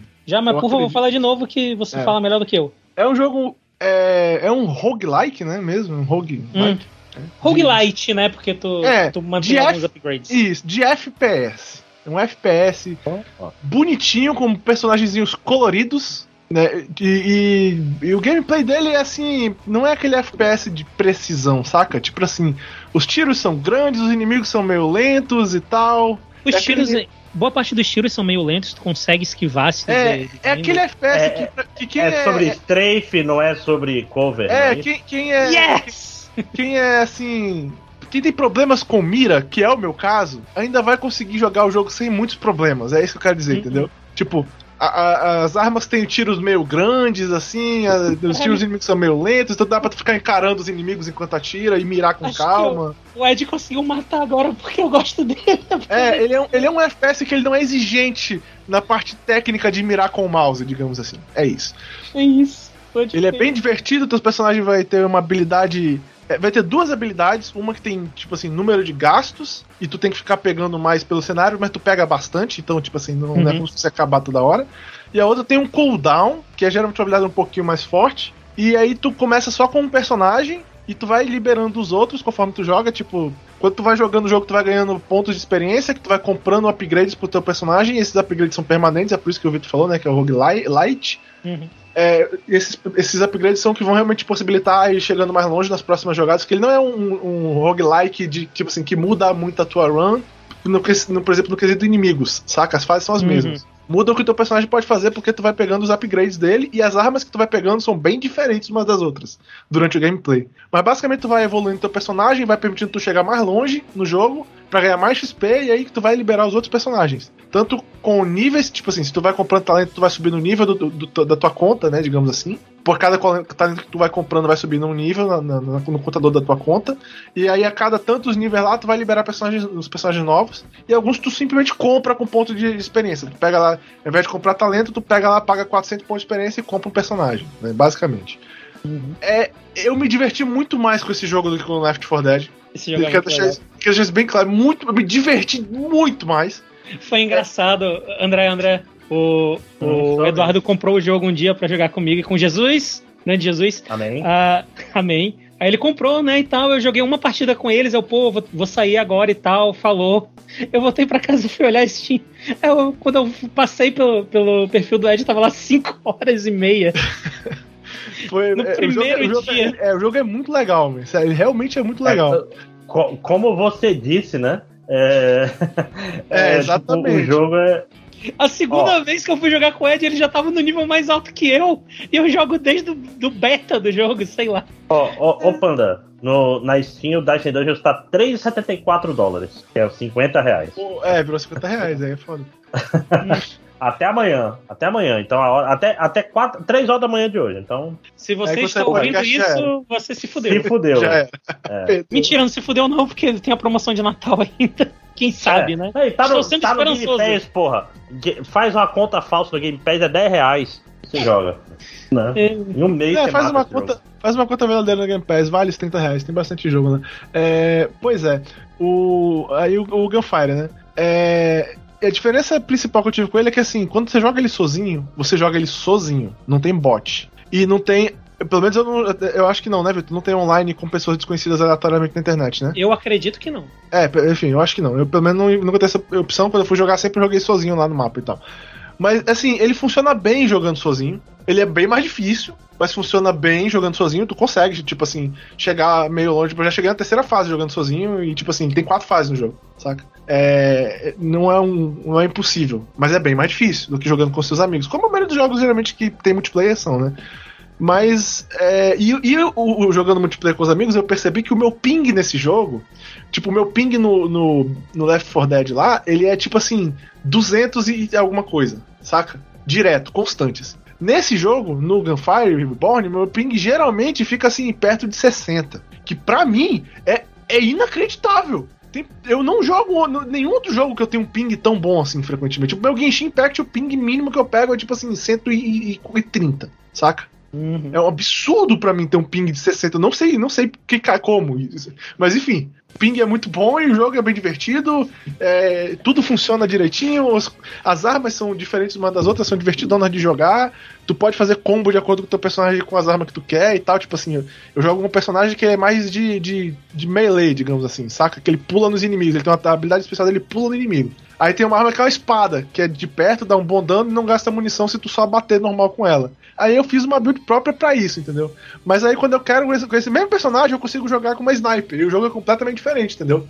Eu uso o lip dele lá só pra encher minha armadura e fugir dos caras e fico atirando com a sniper de longe. Funciona, entendeu? Assim, funciona bem. Tipo, é, é, é um jogo divertido. Se você gosta de, de FPS desse tipo assim, que tem parado bem diferente de acordo com as armas que tu vai pegando e tal, ele é um jogo divertido. É mais uma vez, se você tem amigos, vale muito a pena. Eu comprei ele na promoção na Steam, foi 36 reais na promoção, se não me engano. Hum. Então, tipo assim, foi um. E foi, não foi uma promoção muito grande. Ele é tipo, ele, não sei, ele é tipo 50, 40, não sei, uh, 40 reais. 50 ele reais. é 47,99. É, ele não, é um jogo, é, ele não é um jogo particularmente caro, ele é um jogo barato. E é bem divertido. Tipo assim, eu já tirei umas boas horas de diversão do jogo. E por 30 reais, assim, foi, saca? Eu prefiro pagar 30 reais pelo tanto tempo que eu joguei nesse jogo do que pagar 300 no Metroid, que é um jogo que tecnicamente era pra ser muito melhor, mas sinceramente, mano. saca? Eu tirei o mesmo tempo de diversão jogando Gunfire. Eu sei que os fãs de Metroid vão querer me matar, porque o Metroid ele é incrível e o tempo de duração não importa. E Mas, cara, honestamente falando, nós estamos vivendo no Brasil no período de pandemia. Você pode pagar 30 reais pra ter, saca, 20 horas de diversão ou pagar 300 e tantos reais pra ter 20 horas de diversão, desculpa, eu prefiro, a, eu prefiro o jogo de 30 reais. É a verdade. Recom super recomendo esse jogo, ele é muito legal. Gunfire, cara, parece muito. Eu, eu ouço esse nome e pensei, ah, Gunbound. não, não, não é nem perto de ter tão, tão chato, não, mas enfim. Não, não, não. Caralho, fãs de Gunbound, desculpa, é, é piada. Ou não. Ó, o Vitor é um deles aí que eu sei, né? Uh, não, não, não, eu era mais Worms. Eu era mais Worms mesmo. Eu nunca entendi o apelo de jogar Gunbound, cara. Eu vi as pessoas jogando e não. ficava, não quero jogar isso. Eu não sei qual é o. Se, se mostrar um screenshot de Gunbound, eu não vou saber dizer que jogo é. Eu não, estou, não é, não é eu sendo. Ai, Globo, que é isso? Não, é, é aquele que não... É aquele que tu conhece mais pelo nome do que pelo jogo, né? Pelo nome. Eu nunca vi um Gunbound na minha frente. Que que é, o pessoal, é, é, tipo. O personagem se chama Gunbound, é isso? Eu não sei.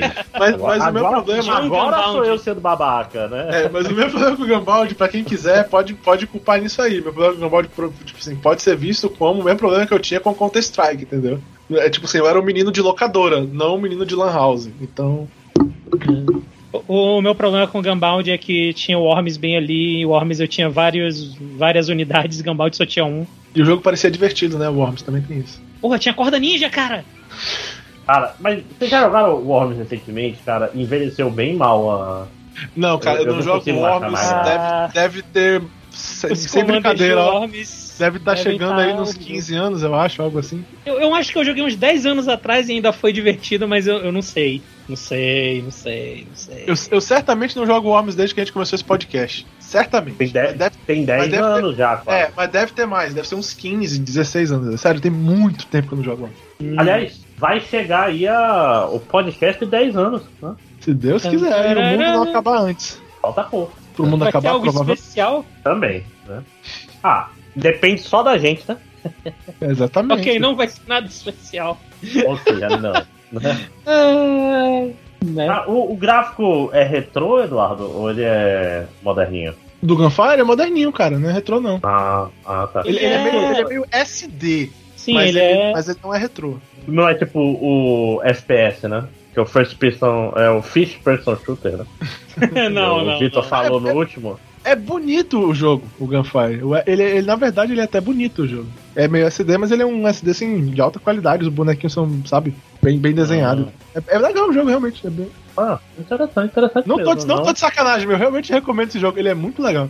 Uhum, uhum. Ah, é, jogar com os amigos sempre é bom, né, cara? O. Então, Vitor, mais, ah, antes disso, Eduardo, tem mais alguma coisa sobre o Gun, Gunfire? Não, não. É isso, né? Eu ia chamar de Gunbound.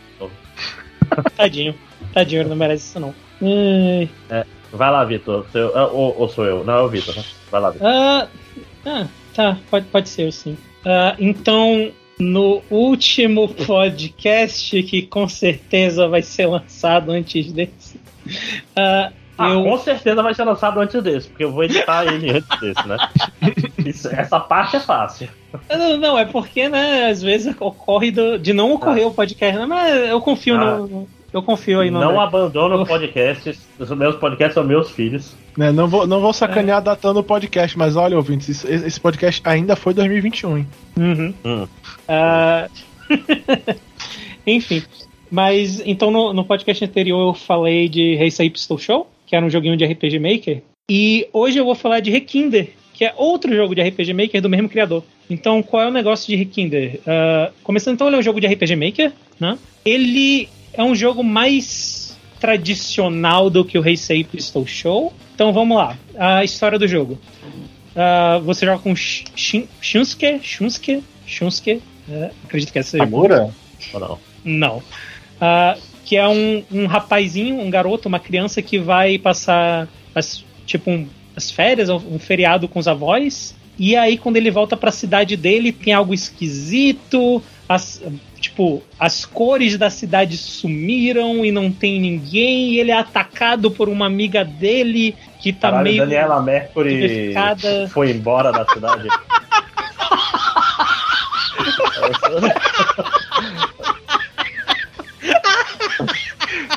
Eu vou te falar, bicho, que de todas as pedras que o André fez nesse podcast, essa provavelmente Ai, foi a que parabéns.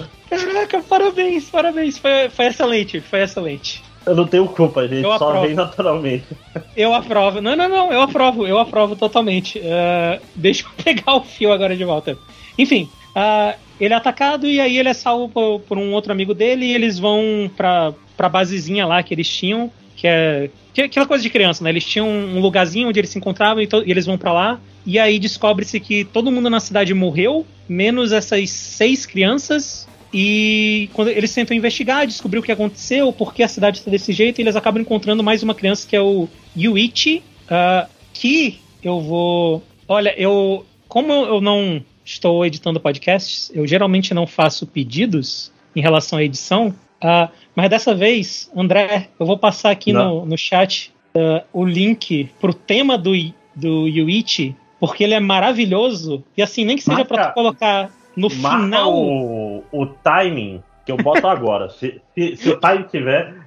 É difícil. Fala, e bota assim, em letras garrafais. André, uma hora e oito minutos. Bota aí o tema do, do É, menino e faz subir. Não, não, mas assim, nem que tu coloque. 14. Nem que tu coloque no final do. No Não, final mas do podcast. na, tipo- na gravação. Olha na gravação, tá, tá uma hora e nove, uma hora e oito, por aí. Olha, ok. No meu aqui tá uma hora e E- 14. Cara, Mas é, e eu nem- tenho que fazer tu- isso antes de eliminar ruído. Por isso que eu tô falando que tem que ser bem a- a- avisado. Não, não, sim, mas Vai assim, nem que, nem que seja pra colocar no final, tipo, Vitrolinha MDM, é, o universo expandido.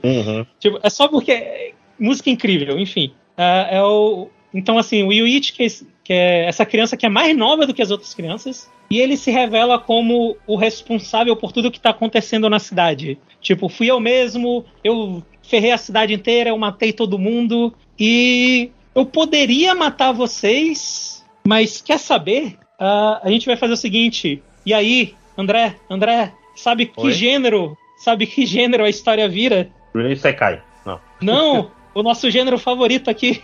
Ah, sim. Vira um Death Game. Vira um onde, Death- Onde você não sabe as regras, mas você pode. Inclusive, você pode morrer a qualquer instante.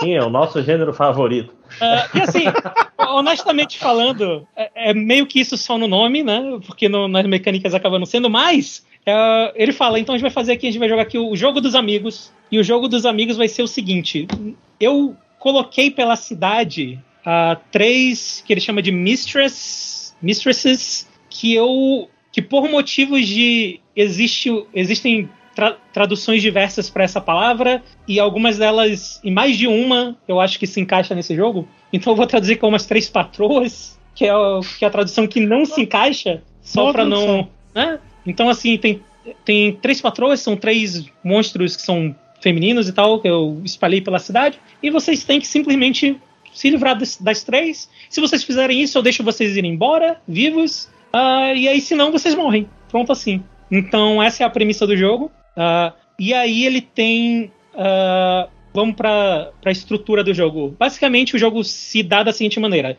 tu tá na base com os outros seis personagens, seis, eu acredito que são seis personagens. E aí você forma uma party com mais dois, é sempre o Shunsuke mais dois personagens. E você sai para investigar a cidade e ter um combate com uma das, da, das patroas, vamos deixar assim.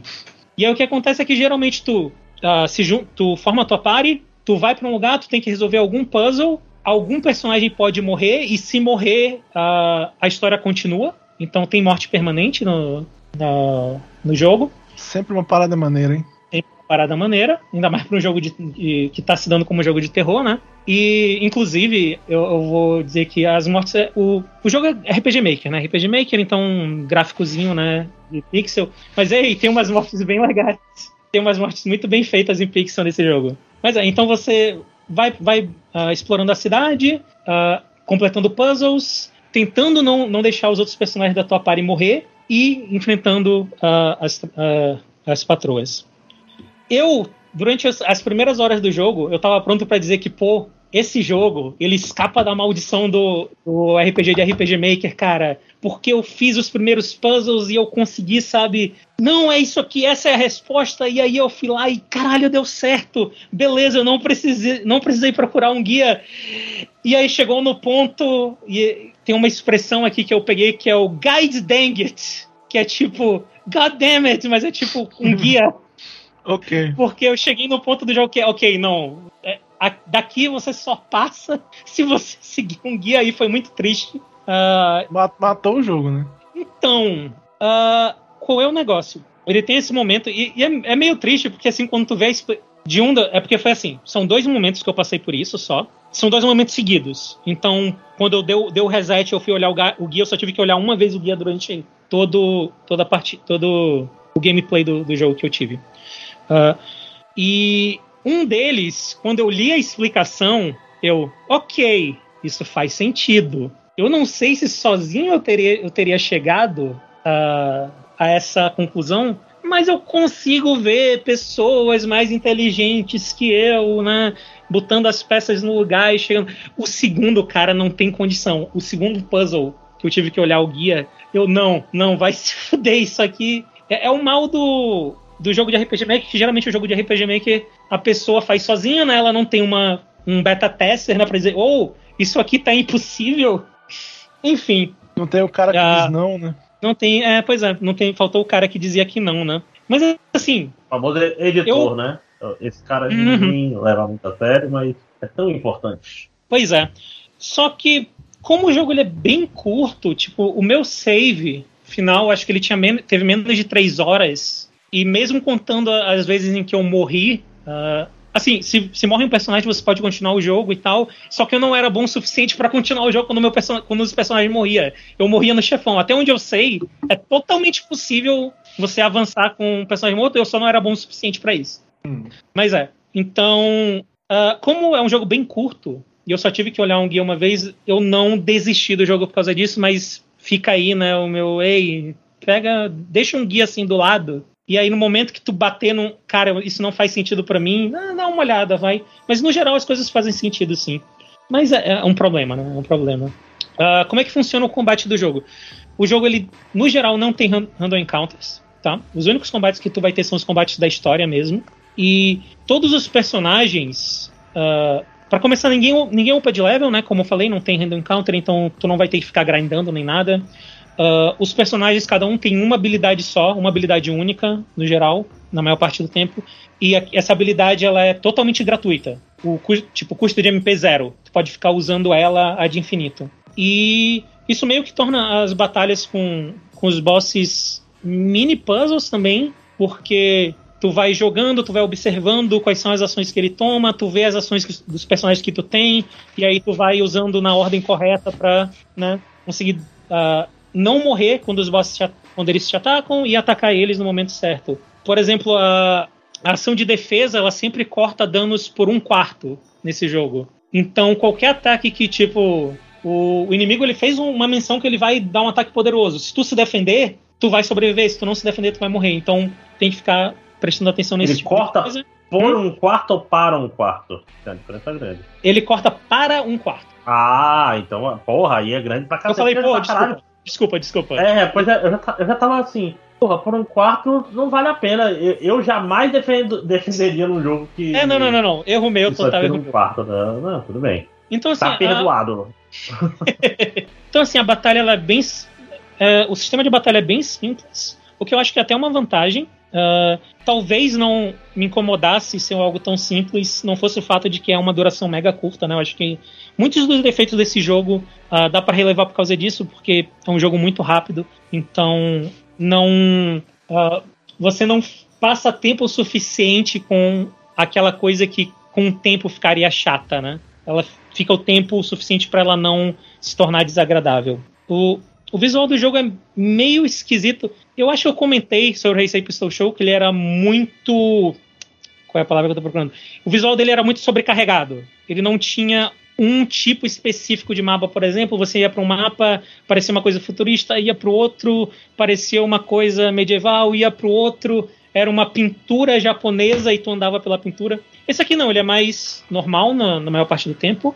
Ah, outra desvantagem que eu acho dele é porque, como eu falei, Daniela Mercury não saiu. E aí o- os mapas então são maior parte cinza. Isso é legal porque dá um destaque maior pros personagens e pro gore quando ele tá no, na cena. Mas é uma desvantagem para momentos em que, tu, em que tu tem que, por exemplo, explorar e procurar um item. E a minha primeira. ah, meu primeiro instinto foi: ah, se tiver algo importante, vai estar ou colorido ou vai ter um brilho, né? E não é isso que acontece, por favor, procure. em- Se você tiver uma, uma estante no, na sala que você tá, por favor, procure ah, itens nela. Ah, desculpa. Saúde.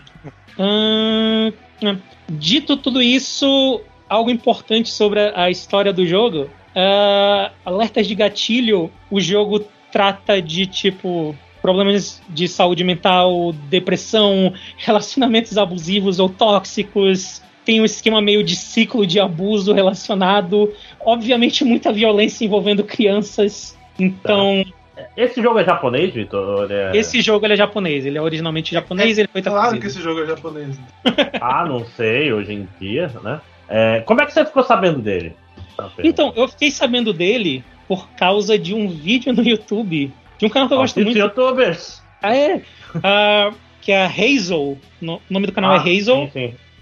E ela faz um- uns vídeos assim. No, no começo era bem voltado pra anime e mangá, ela ainda faz, mas tipo, acho que atualmente ela chegou num ponto de meio. Vou falar sobre o que eu quiser e eu acho isso maneiro. Então ela fala sobre o jogo, ela já falou sobre, tipo, a época de animes direto pra VHS, Claymation. É bem legal o canal. Eu, eu recomendo. É. Infelizmente, né? Aquele esquema em- totalmente em inglês, né? Não tem. É, eu, eu vi um vídeo dela recente que tava muito bom, mas de repente ela começou a falar de umas paradas, tipo, começou a virar um string of consciousness, saca? Tipo, falando coisa da vida dela e, e, tipo, ah, mas. Essa é uma das coisas que eu gosto, na verdade, dos vídeos dela. Eu, eu curto Né? essa parada do Stream of Consciousness, Ah. mas aí fica aí o aviso, né? Que São vídeos não- longos, assim, não, não, não é o Tim Robbins, mas são, são vídeos longos, né? de fato. Qualquer dia eu vou ver o Talk Mac Memorial aí, que é o mais curtinho, né? Não, não, Tokimeki Pô. Memória é o mais fudido, pô. É o de seis, é o review Não, de seis horas. pô, o, de Cyberpunk é o mais fodido. Ah, ah, ok. Eu ainda não.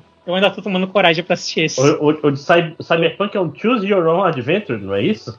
E, ah, parênteses, a gente tá falando do Tim Rogers, eu comentei sobre ele também, ou no passado, não ou deve algum ser retrasado. passado. Isso. Isso. E ele lançou um review de Cyberpunk, e quando ele lançou, eu olhei assim, porra, uma hora e meia, acho que era isso de duração, porra, esse vai ser rápido.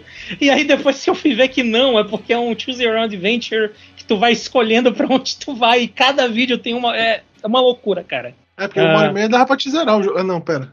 É. Cara, e, e é foda que uma hora e meia é só a introdução do vídeo dele, né? Pra que a Uhum. pressa? É muito louco, cara, é muito louco. Mas enfim.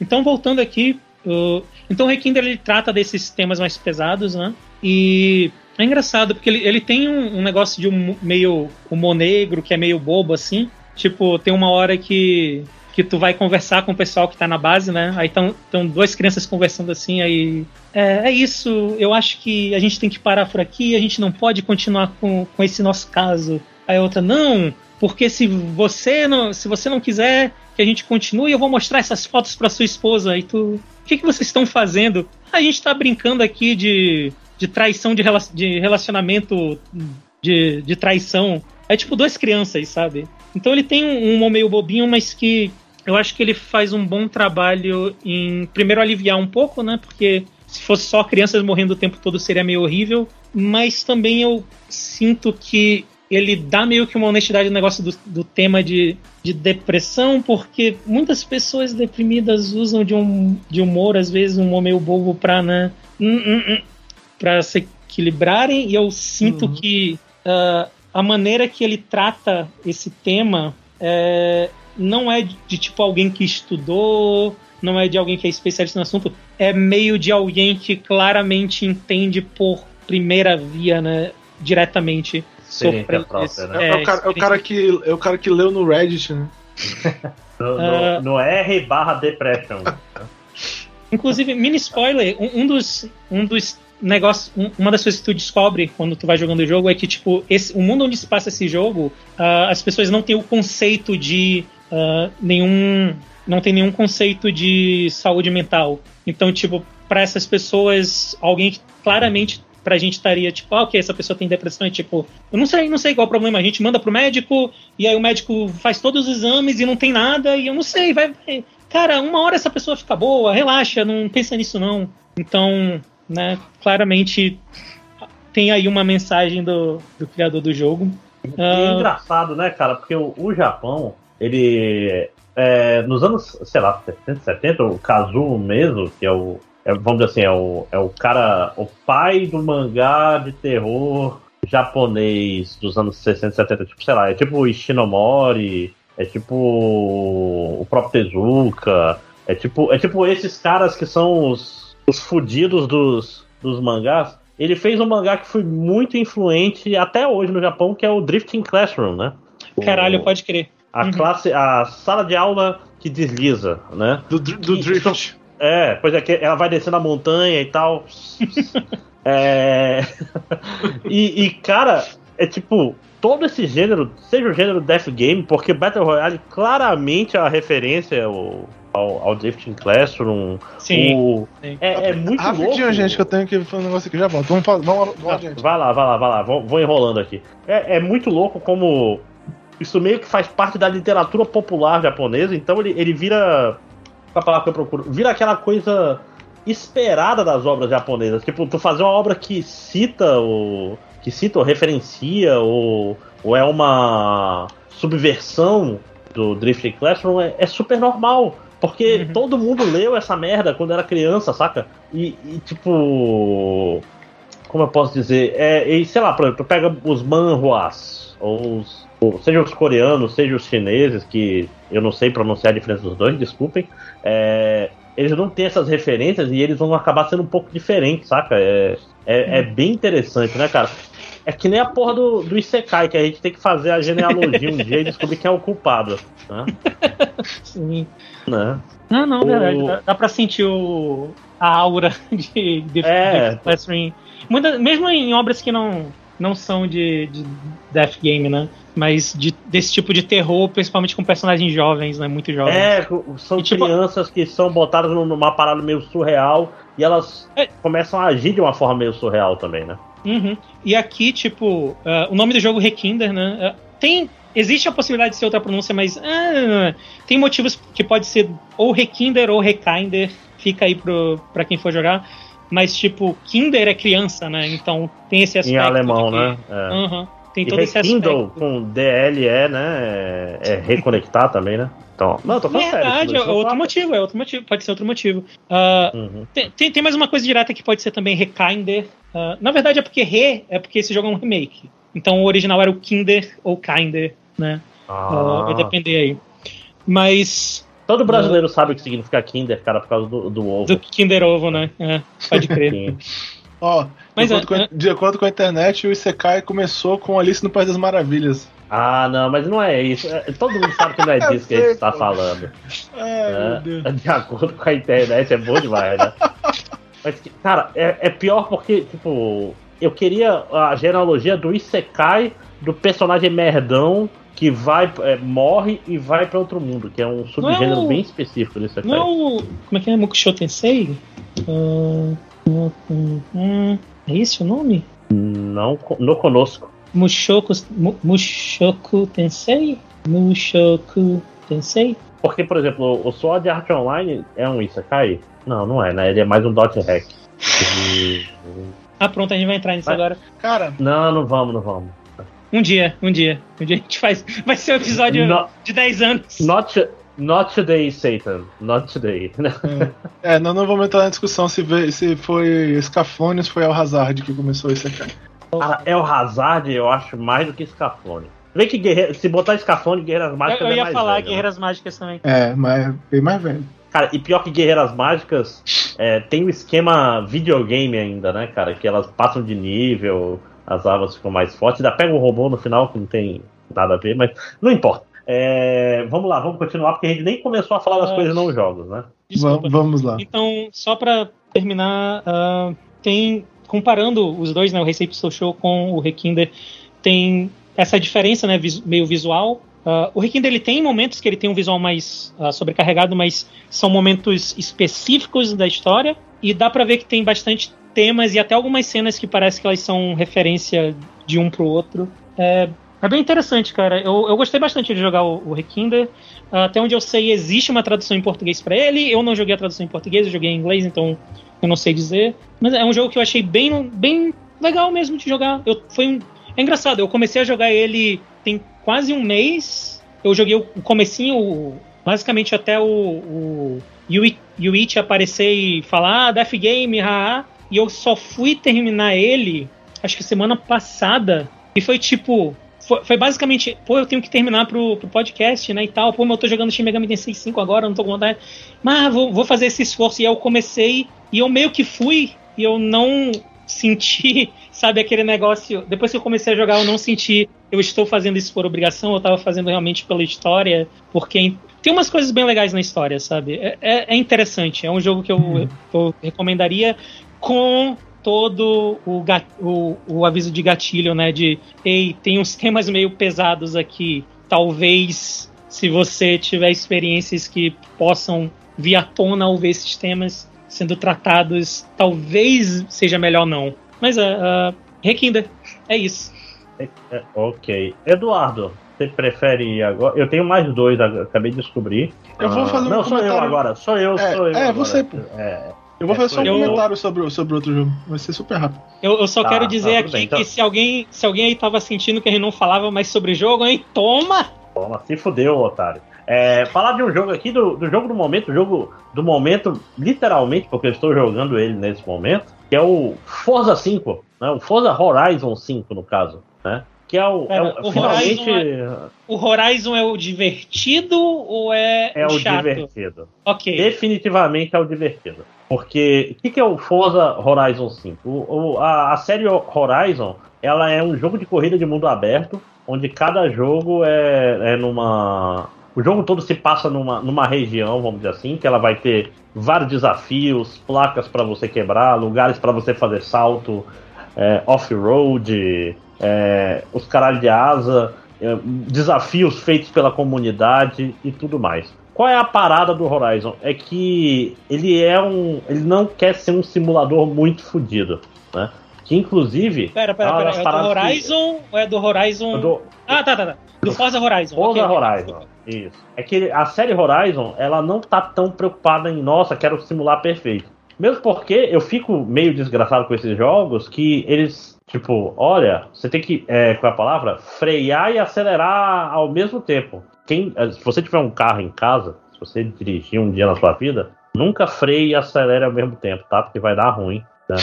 Especialmente se o carro for automático vai dar ruim. Inclusive, A primeira coisa que o instrutor de direção vai falar, olha, você usa só um pé para dirigir, tá? Se, se, o carro for automático. Você pega o outro pé, você bota ele em, no painel, enfia ele no cu, mas não, não use esse pé para use só um pé para dirigir, tá? No jogo não, no jogo aqui eu tô aqui freando e acelerando para fazer as curvas e foda-se. Demorei um pouco para me acostumar, mas ok. Mas, então qual é a... André, por que eu devo jogar Forza Horizon? Primeiro porque é divertido pra caralho. É realmente muito divertido. Eu acabei, enquanto eu tava aqui jogando, eu peguei um negócio que eram sete desafios da comunidade, que são sete desafios aleatórios, com carros aleatórios, em, é, tipo assim, você consegue montar, olha, daqui até aqui, com essa é a condição de parada, esse é o carro e não sei o que. Aí, sei lá, tinha, olha, você tem que pegar esse carro aqui super rápido, que pega mais de 400 por hora, e chegar em tantos minutos. Tem que fazer um salto de mais 600 metros. Tem que pegar o. E esse, esse foi foda, foi agora enquanto eu tava jogando. É, tipo assim, pegue esse carro super potente e, e arrase das montanhas. O carro era um DeLorean, né? É, porra, legal. Vai ser um negócio de volta pro futuro. Só que, porra, montanhas. Aí quando você chega lá, o DeLorean está com o decalque do Hashiroku de. de Initial D, saca?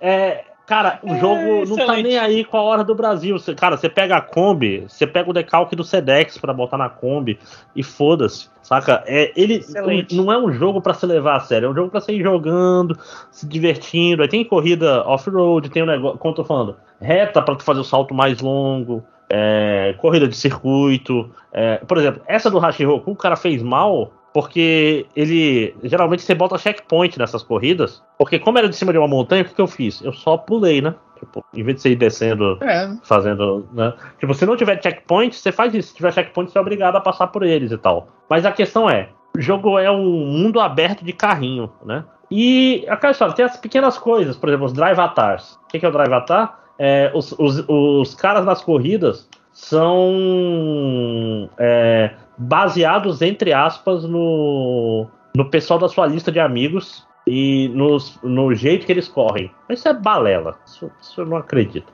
Tipo, tinha amigo meu falando, caralho, eu não consigo ganhar de ti, não sei o que. Meu irmão, eu sou ruim pra cacete nesse jogo. Eu, eu, sou, eu tenho que pegar o carro devagar, senão eu não consigo fazer as curvas, porra. Então, então esse negócio de avatar sempre, sempre é de balela, sai pra você xingar o seu amigo o... sem ser culpa dele. Né? O único, o único jogo que faz esse tipo de coisa que eu acredito que é verdade era aquele Trackmania. Aquele lá eu tenho certeza que era, mas fora ele. Ah, e, é, pois é, e aquela história, eu estou. Eu, quem ouviu aí sabe que eu comprei um Xbox Series S, né? E eu tava com uma coisa que tava me incomodando, que eu estava jogando só jogos que seriam jogos de, da outra geração, entendeu? Né? Tipo, jogos hum. que. Porra, eu comprei um videogame da, da nova geração, mas nada mudou na minha vida, mesmo porque minha TV não é 4K, né? Então não dá pra ver tanto. Aí o Forza, falar bonito, Forza, eu tô jogando ele, é, ele tem dois modos, ele tem o modo performance e o modo desempenho. Oh, desculpa. Modo perfor performance e desempenho são traduções, né? Uhum. É o modo qualidade e o modo desempenho, né? Desempenho, eu... desempenho, desempenho. Não, eu fui no qualidade. Não. Liga o Ray Trace nessa porra. 30 frames, mas meu carro tá tão polido que eu consigo ver. O... É, é muito bonito, bicho. É muito bonito. É a nova geração chegou para nós. Sacou? É, eu, eu, quero. Cara, você vê, você vê a porra do reflexo de tudo. O cara vai te ultrapassar ou você vai ultrapassar o cara, você vê o reflexo do carro no seu carro. Sacou? É isso que eu quero. Essa é, essa é a nova geração. Tu quer assim, o, Assim, hum. tem que ser desse jeito, porque eu tenho só uma crítica a fazer esse jogo. Eu abri aqui no meu Xbox aqui pra ver e tal, é, é, é 101 gigas. 101 Caralho. É, eu, tipo, uau. É, é um Caralho, quinto do meu bicho. HD aqui. Ficou Não, puto com essas coisas, né? Ray Tracing é tecnologia do futuro, gente. É o jogo tinha aí. que ter parado em 10 GB. Mas no cu. Porra. Deixa eu ligar o modo foto aqui, que no modo foto ele esculacha e é, é tipo Ray Tracing no olho do, qual é o nome do Crash? Do Crash vou fazer... do, do Hatchet? do Crash. Eu vou fazer aqui uma referência que. Eu não sei nem se vocês, nem se alguém que ouve vai pegar, mas. Uh, o, o que tu quer então no, na nova geração é o velho molhado de água, é isso? É. é... Não, é que tipo assim, eu quero ver, depois eu posso mudar, depois a gente muda, né? Mas eu quero a gente pensar assim, ah, tá aí a nova geração, né? New Generation. Porra, finalmente. água, água acumulando aqui na, na dobra do pescoço do velho. Porra, do é, caralho. Eu quero a, a, camisa molhada do Drake, saca? Do. do, do Uncharted 1 é isso, cara. É aquele negócio que fica, caralho. Porque, ó, o que, que eu joguei até agora no Xbox? Eu joguei uh, Hellblade, que eu falei no podcast, que um jogo Uhum. Joguei Dodgeball Academia, é não o suficiente pra Porra! falar no podcast. Ah, tem que jogar Ah, ainda. Joguei Unsighted, tipo, jogos indie comprado. 2D, né? Aí ia jogar o, o Vingadores, mas tive que desinstalar pra botar o Forza, né? Ah, Ai, só ai. um, só um- um rápido adendo. Se você tem o Game Pass, você pode jogar Unsighted, ele está no Game Pass. Uhum. Sim, joguem Unsighted no Game Pass, de- ajudem o Brasil, né? É, e, eu, e eu tenho um monte de jogo aqui que ainda não joguei, porque não dá tempo. Né? Agora eu vou entrar de férias, vou jogar o, o Jedi Fallen Order, essas coisas tudo aí. É, Scarlet Nexus, Sable.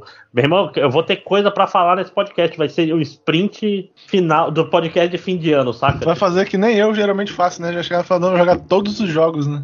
Ainda bem que eu já tenho um pior, mas não vou falar dele ainda. Nossa, Era, Marvel é desse ano? Ou Marvel não, o Vingadores é os, desse ano? os Vingadores, mas eu não joguei. Eu não mas eu sei se é joguei- desse ano. Eu legitimamente não lembro. Não, E eu vou te falar, eu literalmente não abri o jogo, porque eu precisava do espaço pro Força, eu, ah, é justo, pau, no cu da Marvel. Depois daquele Homem-Aranha ali ainda. Eu vou acabar comprando Ah, é do ano né? passado. Ah, droga. Deu, não deu. Mas é a vida. Mas eu tenho, eu tenho Nem um jogo precisa jogar mais, então. tranquilo. É, pois é, eu, tenho- eu já tenho um jogo desse ano que é ruim. né? E é um jogo hypado ainda. Fica aí a. Mas foi hypado como ruim, então não sei. Tá não, certo. tô dizendo do ano passado ou é desse ano? Do ano passado, foi meu pior jogo do ano passado. É verdade, pois é. Mas não é ele não, o Battletoads. Ah, tá. Eu, eu joguei e eu até te dou fé, Eduardo. É bem ruim. É bem ruim. Não é nem, não é nem que ele é, é ruim, ele é insosso, que é muito pior que ruim. É, exatamente. Você não se diverte jogando o jogo. Uhum. É a pior parte. É igual aquele é remake dos Tartarugas Ninja de Super Nintendo, né? O Tartarugas Ninja 4. Tipo, Saiu só não dá nenhum prazer enquanto você joga. Remake saiu no pra- Pla- PlayStation? Era PlayStation Não, 3? não, não- é, PlayStation 3 é que bota 360. É. Mas então, pra terminar, Força. Gente, é, é lindo, é um jogo que tá crescendo, não, não para de aparecer coisa nova. Ele, ele tem um esquema de, de jogo como serviço. Comunidade É que é- do Hulk e o Forza aí. É, pois é. Não, e e- e o que, que eu quero dizer de jogo como serviço? É questão de sazonalidade, então a cada três meses ele dá. Ele, ele muda a estação, né? Vai, ah, agora começou a. Vai começar o inverno, provavelmente, agora. Aí no inverno tem. ah, muda o clima do lugar, tem missões novas, carros novos. Então o jogo vai durar bastante. É aquela história, Você não precisa ser otário e comprar. Não compre pacotes, não dê mais dinheiro, né? Tem, ele tem Season Pass, tem as merda todas, né? Só, não- só não compre. né? É. Deixa eu ver quanto custa isso aqui. Só pra eu. Pra, na, erro do Marketplace. O erro foi existir o Marketplace, mas tudo bem. É. pois é, é. Cara, Hum. é um jogo muito gostosinho. É um jogo pra você não se preocupar muito. É um jogo pra você gravar podcast. Você tá dirigindo, sem pensar muito na vida, sem ter que prestar atenção no que você tá fazendo. É, ver umas paisagens bonitas e tal. E recomendo, recomendo pra caralho. Pegar aqui meu, meu Bronco com a pintura do Jurassic Park, foda-se. Tem o, o Jurassic Park escrito na porra do carro. Porque Nice. os decalques são feitos pela comunidade. Então, é, esse negócio de. Qual é a palavra? É, direitos autorais de coerrola, né? A Microsoft fica, ô meu amigo, eu nem sabia que dava pra botar é, pro- propriedade intelectual com dono aqui, eu não, não tinha Que pensado nisso. loucura! Que loucura! Cara, é muita cara de pau, cara, é muita, é foda. Ah, não, foi a comunidade que fez isso, não fui eu. Não fui eu, só deixei tudo pronto pra eles, né? Mas é isso, chega de, chega de carrinho, chega de vrum vrum. Eu, eu É. tenho uma dúvida só, André, Diga. porque o último jogo de carro rea- realista assim que eu joguei na minha vida, eu acho que foi Need for Speed Underground 2. Hum. E uma coisa que eu fiquei muito revoltado no jogo é que lá tinha, né, o, o- não era não era o nome Trueno 86, mas lá tinha, lá tinha o carro do Nisha D. Eu, eu jogava com ele, inclusive. Eu jogava com É. ele, mas eu ficava puto porque chegava num ponto que ele, não, não, não, só vai passar dessa parte se tu fizer upgrade no carro e ele ficar feio. Eu, porra! Aí eu parei de Ah, jogar. Mas, mas isso daí é pra ficar igual o Nitel D também, que ele também faz uma atualização no Hacker Ah, Não sei se você lembra. Olha aí, ó. Tá seguindo o Canon, você está reclamando. Né? Ah, mas o Não, é só porque- é tão bonito, Só porque o normal. cânone não era legal, não quer dizer que você tem que parar de É. segui-lo. Caralho. aliás, qualquer dia tenho que pegar o mangá de Nick Holiday, seus 500 e tantos capítulos, e ler de novo, porque agora acabou, né? É, só 500 e pouco. Eu devia ter lido. É, foi- não, eu- era 500 e pouco, quando eu parei de ler há 10 anos atrás. Eu não, eu não sei, alguém dá uma olhada aí. Quantos Não. capítulos Não, Holiday? eu quero nem Eu olhar. estou na frente do computador. Cara, eu tava pensando. Hoje em dia, eu tive. Hoje, antes de começar aqui, eu tive pensamentos ruins. Eu estava ouvindo um podcast velho lá do, do Jogabilidade, do Fora da Caixa, e os caras estavam falando de um negócio que eu já tinha largado, tinha tirado da minha vida, que é um Mineco. Porque, porra, tem que Ah, terminar o não. Mineco, né? Tem Que- não. O Mineco, eu parei na parte 4, eu li 3 já, Eduardo, tô na metade. Ah, Tem que não. continuar, velho. tem que continuar, tem que continuar. Vai Não. entrar na pior parte agora. Pois é, a questão é que eu não tenho que continuar pando, eu tenho que começar do começo porque eu já esqueci tudo. E esse é o grande problema. É. Não tem problema, André. Depois a parte para de depender uma da outra, porque É. o autor decidiu que não queria mais conectar as coisas. Cara, mas no, Eu- diz que o final é. A pessoa, eu já vi gente falando bem do final. É? Ok. Já vi Initial gente falando D- bem do final de Evangelion também. já vi. Aliás, Initial. D 719 capítulos. olha aí, eu parei no 500 e pouco. Falta só Eita. 200, porra. Ah, droga. Parei Pô, pra quem leu One Piece, o que são 700 capítulos? É. Não, a questão é. é e, e eu não tenho certeza até hoje se eu li ou não Higurashi. Eu, eu, eu, acho, eu acho que eu li, mas eu não lembro de absolutamente nada. O nome Deve não me é estranho. Deve ter sabe? assistido o anime. Não, eu assisto pouco anime, cara. É, é, foi, e era uma época que eu só tava lendo mangá. Hum. É, eu, tenho, eu tenho quase certeza que eu li o mangá, mas eu não tenho certeza. É, então eu tenho que ir atrás da sinopse. Vai ter um remake, né, de, de Higurashi agora, não é Já isso? teve, já teve. Tá, tá na Funimation, eu acho. Ô, Eu não sei louco. se é remake, eu não sei se é continuação. É muito complicado, cara. É muito É complicado. Higurashi, né, cara? É que nem Fate, né? Fate eu já desisti. Aí vocês podem ficar tranquilos. Eu nunca vou começar, porque não tem como começar essa porra. Não faz, Nada faz sentido. Tipo, é, eu, eu vacilei, porque quando o Bruno me falou de, de Fate 20 anos atrás, eu devia Só ter ouvido um anime. daquela época. Não, que era, olha, do mesmo autor de Tsukihime. Veja esse jogo aqui. Né? Ou não, foi o que te salvou não, não ter lido. Talvez. Ah, podia estar jogando gacha de, de Fate Ah, agora. Inclusive, quando o pessoal estiver ouvindo esse podcast, eu já vou estar muito feliz ou muito triste, porque eu já vou ter rolado pelo As- Astolfo. E aí eu vou estar ou muito feliz por ter tirado ele, ou muito triste por não ter conseguido tirar ele. Saber Astolfo, cara, parece, parece o nome de sacanagem que fizeram. É um personagem de sacanagem que fizeram. Era uma piada, era literalmente uma piada. Cara, podia ser Saber Arthur, né? Aí dava a volta completa. Mas é, já, todos os Arthurs são. Não, mentira, não são não. Não, mas Arthur. Ah, não, não, não, não, não vamos. É. Se- Se a gente for falar de, de Fate aqui, eu vou falar que eu finalmente consegui tirar o cu no, Não, é, vamos, no, gente. no gacha. É, vamos- e bora, agora bora, eu bora. tirei três cu, Gente, já perdi tempo falando de todo, de, de todo o rigor, de todo o, Mineco nesse podcast no passado. Vamos passar uma, traçar uma linha aqui, Fate não. Quando eu vou pra missão agora eu posso colocar os três cu na frente, e aí é bom que pode dar porrada no cu e não, não tem problema nenhum. É, é isso. Pois é, então vamos lá, vamos lá. É, próximo Ed. Chega, chega de Ah. força. É, eu vou. Na verdade, a minha ideia hoje é só é, não, não incentivar pessoas. É tipo, estranhamente dizer pra vocês todos aí que estão ouvindo o podcast não começarem a jogar Final Fantasy XIV agora. Ih, caralho! É, porque é o seguinte: Endwalker vai ser lançado é, é semana que vem. Hum, E, e é a última expansão do arco da Heidelin, da deusa da luz. E é uma expansão imensamente. Saca assim, o jogo explodiu mais ainda no- nesse último ano, porque tá- ainda teve um monte de gente em casa, ainda teve um monte de. Saca? As Mongold começou a jogar o jogo, blá blá blá blá blá. O jogo explodiu mais ainda. Então os próprios caras, os próprios pessoal lá da, da, da Square já, já, já avisaram: olha pessoal, o servidor vai ficar uma merda. tipo, o problema de chip no mundo todo imp- impossibilitou a gente de expandir os, os servidores, apesar do, do influxo de jogadores. uhum. Então, é assim, ó, vai acontecer isso, isso, isso, vai ter esse tipo de atraso, espere essa, saca? Tipo assim, ele mesmo já tá avisando, tenha paciência. Então, assim, como o servidor é pra todo mundo que tá jogando do início ao fim, essa não é hora de começar a jogar Final Fantasy XIV. Se você já tá jogando Final Fantasy XIV, a gente vai se encontrar lá jogando Endwalker e tal, eu já tô na fila, já comecei a jogar de novo, já terminei o restinho da história que faltava pra eu chegar perto do- da parte do Endwalker, já tô, saca, me reacostumando com o Uhum. jogo e tal, com as rotações e blá, reaprendendo a jogar. Quem, quem não começou ainda essa, não é hora de começar, gente. Vocês vão pegar umas, umas kills gigantescas, saca? Vão ficar meia hora esperando pra entrar no servidor pra jogar o início do Realm Reborn. Não é a hora. Vocês não vão gostar do jogo se vocês entrar agora. Deixa passar aí uns seis meses Aí, aí entra lá e vai jogar aí que vocês vão gostar pra caralho, que né, meu jogo favorito, jogo estupendo. Essa não é a hora de começar. Basicamente é isso que eu tenho a dizer. Comecei a jogar Final Fantasy XIV de novo, o jogo continua maravilhoso, continuo adorando ele tanto quanto sempre adorei, mas para quem nunca jogou, essa não é a hora de começar. Infelizmente. Pelo menos até eles resolverem os servidores. Uhum. Parece uma boa dica pra juventude aí. né? Jovem, não jogue Final Fantasy XIV. no geral, né?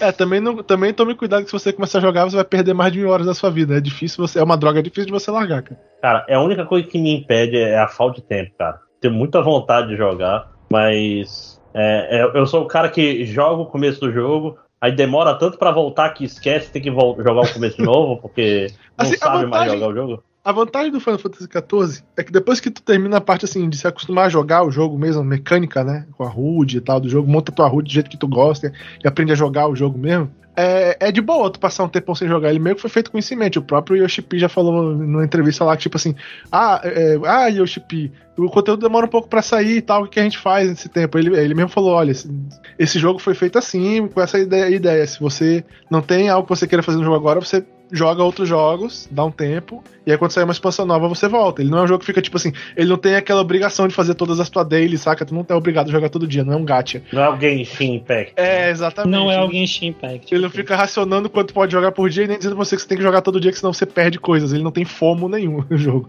Então, tipo, ele tem essa vantagem. Se tu jogar assim, sei lá, joga uma semana, vai, passa. É que não, não, não precisa, né, cara? Tipo, tem tanta coisa que. É, não tem problema. Ele tem esse ponto positivo que também é uma das coisas que eu mais gosto dele, inclusive. Passei um ano sem jogar o jogo, comecei a jogar de novo agora, mano, não perdi nada, já reaprendi a jogar em dois dias e tá tudo certo já. Mas, mas assim, ele não tem, não tem NFT ainda, não? Rapaz, ainda não, né? Quer dizer, tem, não sei, ó. Agora tudo tem, né? Qual foi a empresa que ah, falou é. que não vai fazer NFT? Foi o cara da Microsoft, não foi? Peraí. Da Microsoft é, falou, né, que ele acha que ele acha que ele acha negócio de NFT lá em jogo uma parada extremamente shade e tal, não sei a tradução correta pra shade. É, cara, é, é foda que é um, é um novo nível de. Coisa de, de otário. multinível. É, é, é, é, que nem. Cara, qual é a cidade do Rio de Janeiro que o pessoal chama de no, Novo, Novo Egito? Era. É Nova Iguaçu, eu acho. Porque só é, é cheio de pirâmide. Tipo, eu tava todo. eu tô Cara, eu estou falando sério. É, tipo, ai, é, ai. é, que o cara foi preso e, ai, e como é que é? Tipo assim, o pessoal foi na frente da delegacia fazer um, um protesto para soltar o cara que tava dando golpe nele, saca? É, é, o, é, cara, tá aqui, ó. É dono da. É o cara. É Cabo Frio. É isso aí. O fato de Cabo Frio se transformar no Novo Egito é porque existem várias empresas que oferecem 5, 10 ou 15% ao, ao mês de lucratividade. Cara, se o cara chega assim pra ti, olha, eu tenho esse negócio aqui, você bota seu dinheiro, eu te dou 15% ao mês, é... não acredito que nem o agiota consegue 15% ao mês, cara. pois é. Novo Egito, eu acho maravilhoso o, Egito, o, conceito.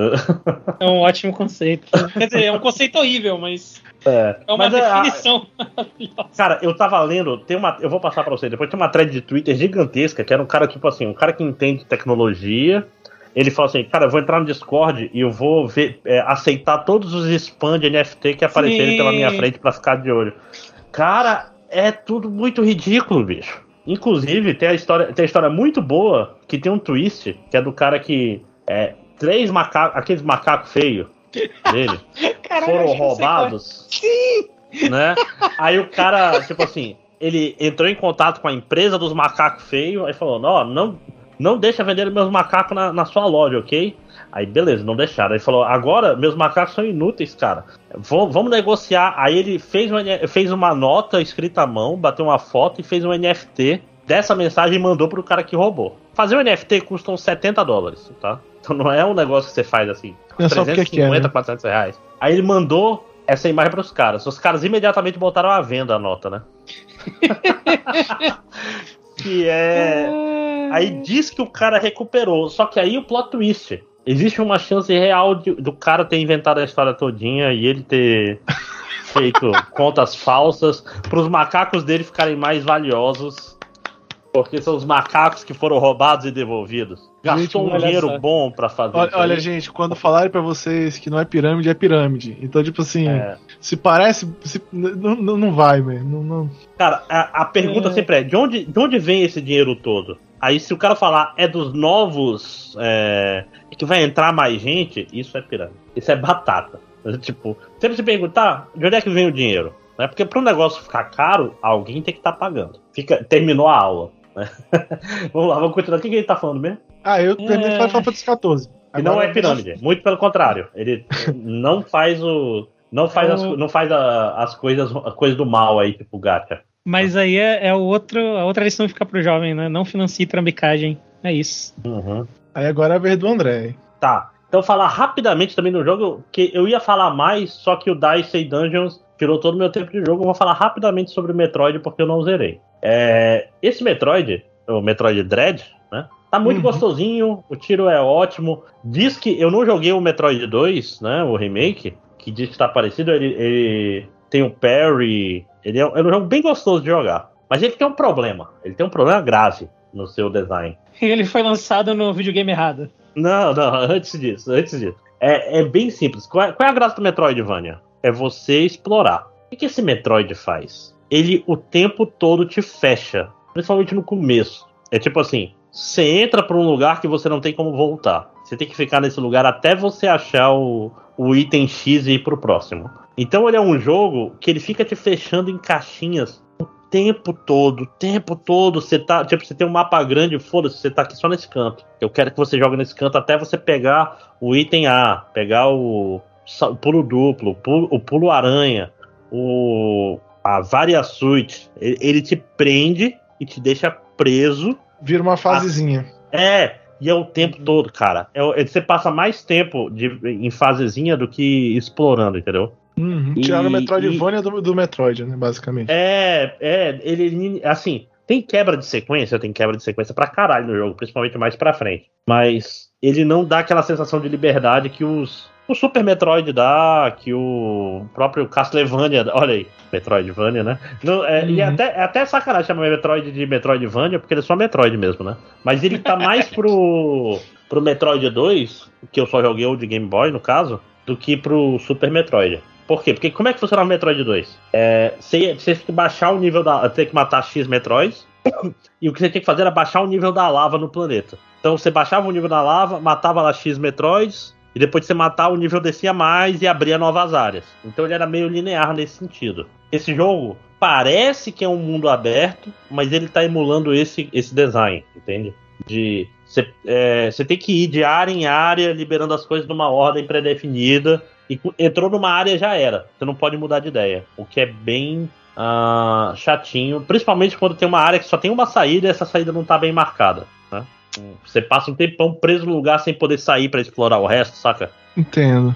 É. Mas fora isso, é, é um jogo muito divertido de jogar. O sistema de combate tá muito legal. Mas a exploração não tá tão legal. É bem. Pô, mas, é, mas é foda. O melhor traço mesmo de Metroid era ele parecer com Symphony of the Night.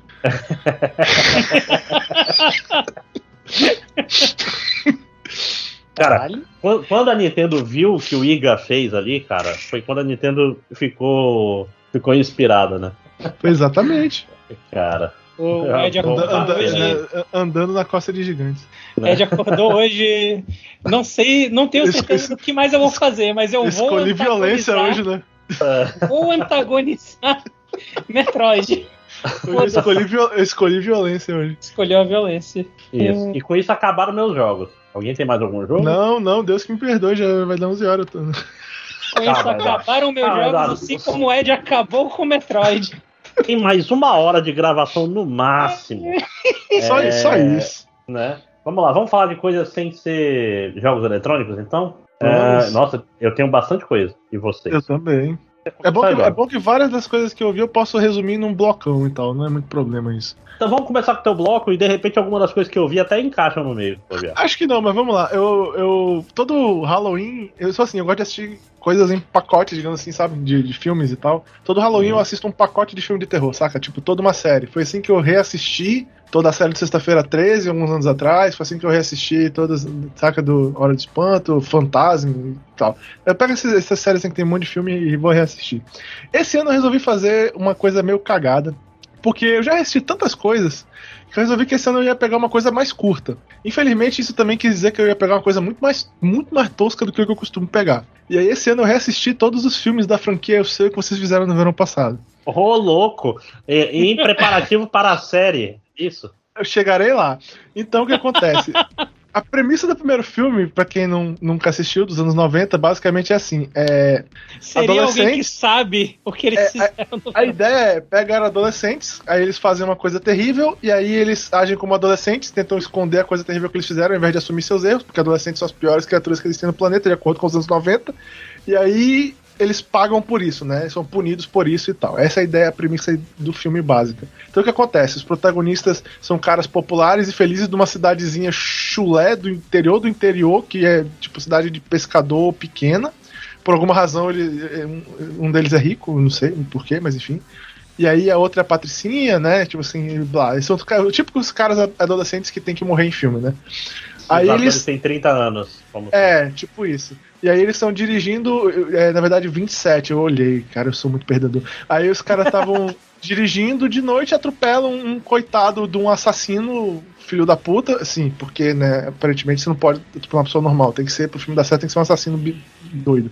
Aí eles vão, jogam o corpo do cara na água, porque eles ficam com medo, né, de, de serem presos e tal, pega o corpo do cara, joga na água, no, na cidade da pesqueira deles, e aí um ano depois, vem o próximo verão, porque o filme é sobre o que fizeram no verão passado, né? E aí o cara tá vivo e o cara vem se vingar deles. E isso foi um spoiler, não era pra dizer que o cara tá vivo, mas se você não assistiu esse filme, você não vai assistir esse filme.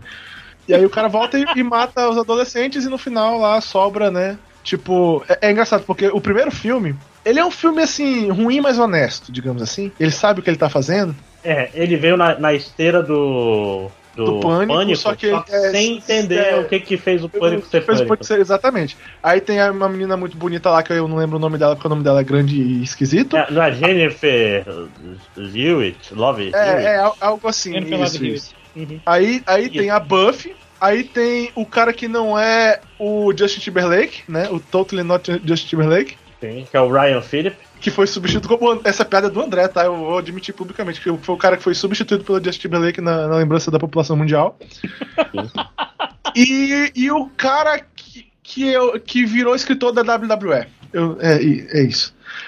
Aí esse, ele... esse, é um filme que tem a trilha sonora do, do Deep Purple. Rush, eu acho. Na, na, na, na, na, na, na, na, eu assisti o filme um dia desse e não lembro. Vou ver aqui. É. Enfim, e tem o Leonard do, do Big Bang Theory, que esse eu não lembrava que tava no filme, mas tá lá. Gente! É. Quantos anos ele tinha nisso aí? Não sei, mas ele é um dos adolescentes do filme lá e tal. É o, é o cara babacão lá que vem dirigir. É o cara que pega eles na hora do acidente. Ele vem dirigindo a picape e encontra eles na hora do acidente lá. Eu não lembrava que era o Leonard do Big Bang Theory. Aí, beleza. Aí tem o segundo filme, que ele pega essa premissa que é um filme ruim, mas honesto, e, e torna um filme bem cagado já, né? Ele, tipo assim, aquela premissa que era simples e básica pra fazer o filme funcionar deixa de ser uma coisa muito simples. Os caras já estão indo pra, uma, pra um hotel isolado. É um filme que intriga todos os brasileiros, porque pra ir pro hotel tem uma competição no rádio que pergunta qual é a capital do Brasil e a mulher responde Rio ah. de Janeiro e ganha. E aí todos os brasileiros que não sabem o twist do final do filme ficam putos o filme inteiro xingando o filme por causa disso. Quando ah, chega no final okay. do filme tem o twist que era de propósito, era pra ela errar mesmo. Enfim, aí já é um, já é, é um né, o filme já é bem mais elaborado. Beleza, eu já tinha visto esses dois. Aí veio o terceiro filme que eu nunca tinha visto. Eu, eu mal sabia que ele existia. Eu vi o nome, eu vi o hum. nome, é um filme tipo assim, lançado direto em DVD. Deus me uhum. perdoe. Gente, é, sem brincadeira, eu, esse filme foi o primeiro filme que eu assisti na minha vida que o Rotten Tomatoes dele é 0%. Foi a primeira vez que eu assisti um filme 0% do Rotten Tomatoes. É, pra vocês terem uma ideia, Fist, que é o pior filme que eu assisti na minha vida, Fist 2 e 3, eles não têm porcentagem, porque só tem duas reviews. Mas eles, pelo, mas eles serão pelo menos tão bons quanto esse. Caralho, o filme é muito ruim. Caralho! É muito... Primeiro lugar, os caras lá fazem lá uma merda no começo e aí matam um amigo deles. E aí o filme é tipo assim, ele é super exagerado a história, saca? Ele, tipo assim, não precisava, é um filme com menos orçamento que fazer a história muito mais complicada. Aí Aí tem o pescador, mas a cidade não é uma cidade de pescadores, então não tem razão pro cara ser um pescador, cara. É tipo uma cidade agrária, tipo assim, fazendas na cidade. É muito bizarro, mas o cara é um pescador no meio, de, sei lá, Ohio, sei lá onde. E aí, só que aí ele começa a matar os adolescentes, e aí começa a matar outras pessoas que não tem nada a ver com a história, que não tem porque saberem do crime, então não tem muito porque ele matar os caras, mas aí na verdade não é o cara que morreu no começo. Nesse filme, na verdade, o pescador que mata todo mundo é um fantasma de verdade. Resumo da obra. E, e, e eu fiquei assim, o, o, hã? hã? Mas é, é horrível, é muito feio, é muito tosco. O ator mais conhecido do filme, para quem aí for que nem eu que assiste filme de terror aleatoriamente à toa, é o cara do Premonição 2 que cai lá do prédio e a escada fura o olho dele. É o ator mais famoso do filme. Caralho! É horrível. É um, é um desastre o filme. Ele é um desastre. E ele não é um desastre engraçado. Ele não é. Tipo, vou ler a review que tem aqui no Rotten Tomatoes, cara. Ele não é ruim o bastante para ser bom. Tá? É, é, é horrível. Chato. tédio do caralho. caralho ele, ele, não, ele não é bom o suficiente para ser não, ruim, é uma ótima. Não, é o contrário, ele não é ruim o suficiente. É ruim o suficiente para ser. Para ser bom. Pra então, ser, e nem para ser ruim, inclusive. E aí eu fui assistir. A, aí eu fui assistir a série. Eu não assisti o último episódio da série, falta assistir o último episódio mas, da mas série. Mas uma coisa, esse, esse último filme, ele, ele seguiu o nosso. a nossa piada dos anos 2000, que era o. Eu não sei porquê, mas eu tenho que matar vocês. Cara, é, eu é, sempre é. vou saber o que vocês fizeram no verão passado. Pois é, que infelizmente eles pararam antes de chegar no. Eu tenho uma é. vaga lembrança do que é. vocês. e, e terminar e aí, com eu não sei é. porquê, eu tenho que matar mas, vocês. Mas então. tenho que matar vocês. não chegou lá. É. O filme foi muito ruim matou a franquia. Aí agora tem a série. Assim, a série é muito melhor do que esse filme. Isso é inquestionável, mas é muito melhor eu acho debatível que ela provavelmente é, é, provavelmente é melhor do que os filmes originais, porque os filmes originais não eram muito bons, como eu falei, é aquele ruim honesto, né? Assim, é, provavelmente ela é melhor do que o filme original, até, eu diria. Mas assim, ela é meio esdrúxula, ela é mais. Ela sofre um pouco desse mal do eu, eu perdi meio que o que fez o original surgir. Não que o original fosse algo muito bom pra você estar tá seguindo hoje em dia. Mas assim, saca? Ela meio que sai. Tipo assim, se tu quer ver um, uma, um remake mesmo do, do Segos Zero no ano passado, não é essa série. Uhum. Que basicamente a série ela é assim, ela é muito aloprada. Em, em, tipo assim, ela é. Cara, ela vai usar um termo bizarro. Ela é overbooked, saca? Ela tem muita coisa pro seu próprio bem. Tipo assim, Sabe como no primeiro filme eles atropelam um pescador aleatório que por um acaso é um assassino? Nesse filme, é assim, a protagonista, ela, ela que tá dirigindo, porque é pra ligar ela mais com a história, porque no filme original a protagonista era uma final girl de filme de terror, ela nunca fez nada de errado no fim das contas. Nesse não. Nesse é a protagonista que tá dirigindo o carro. Aí, ela é uma menina que na verdade tem uma irmã gêmea. E aí, ela tá se passando pela irmã gêmea dentro do carro com os amigos da irmã dela, que são até amigos dela, mas não tão amigos assim, são muito mais amigos da irmã dela. E a irmã dela é a pessoa que ela atropela e morre. Tipo, ela Eita, caralho.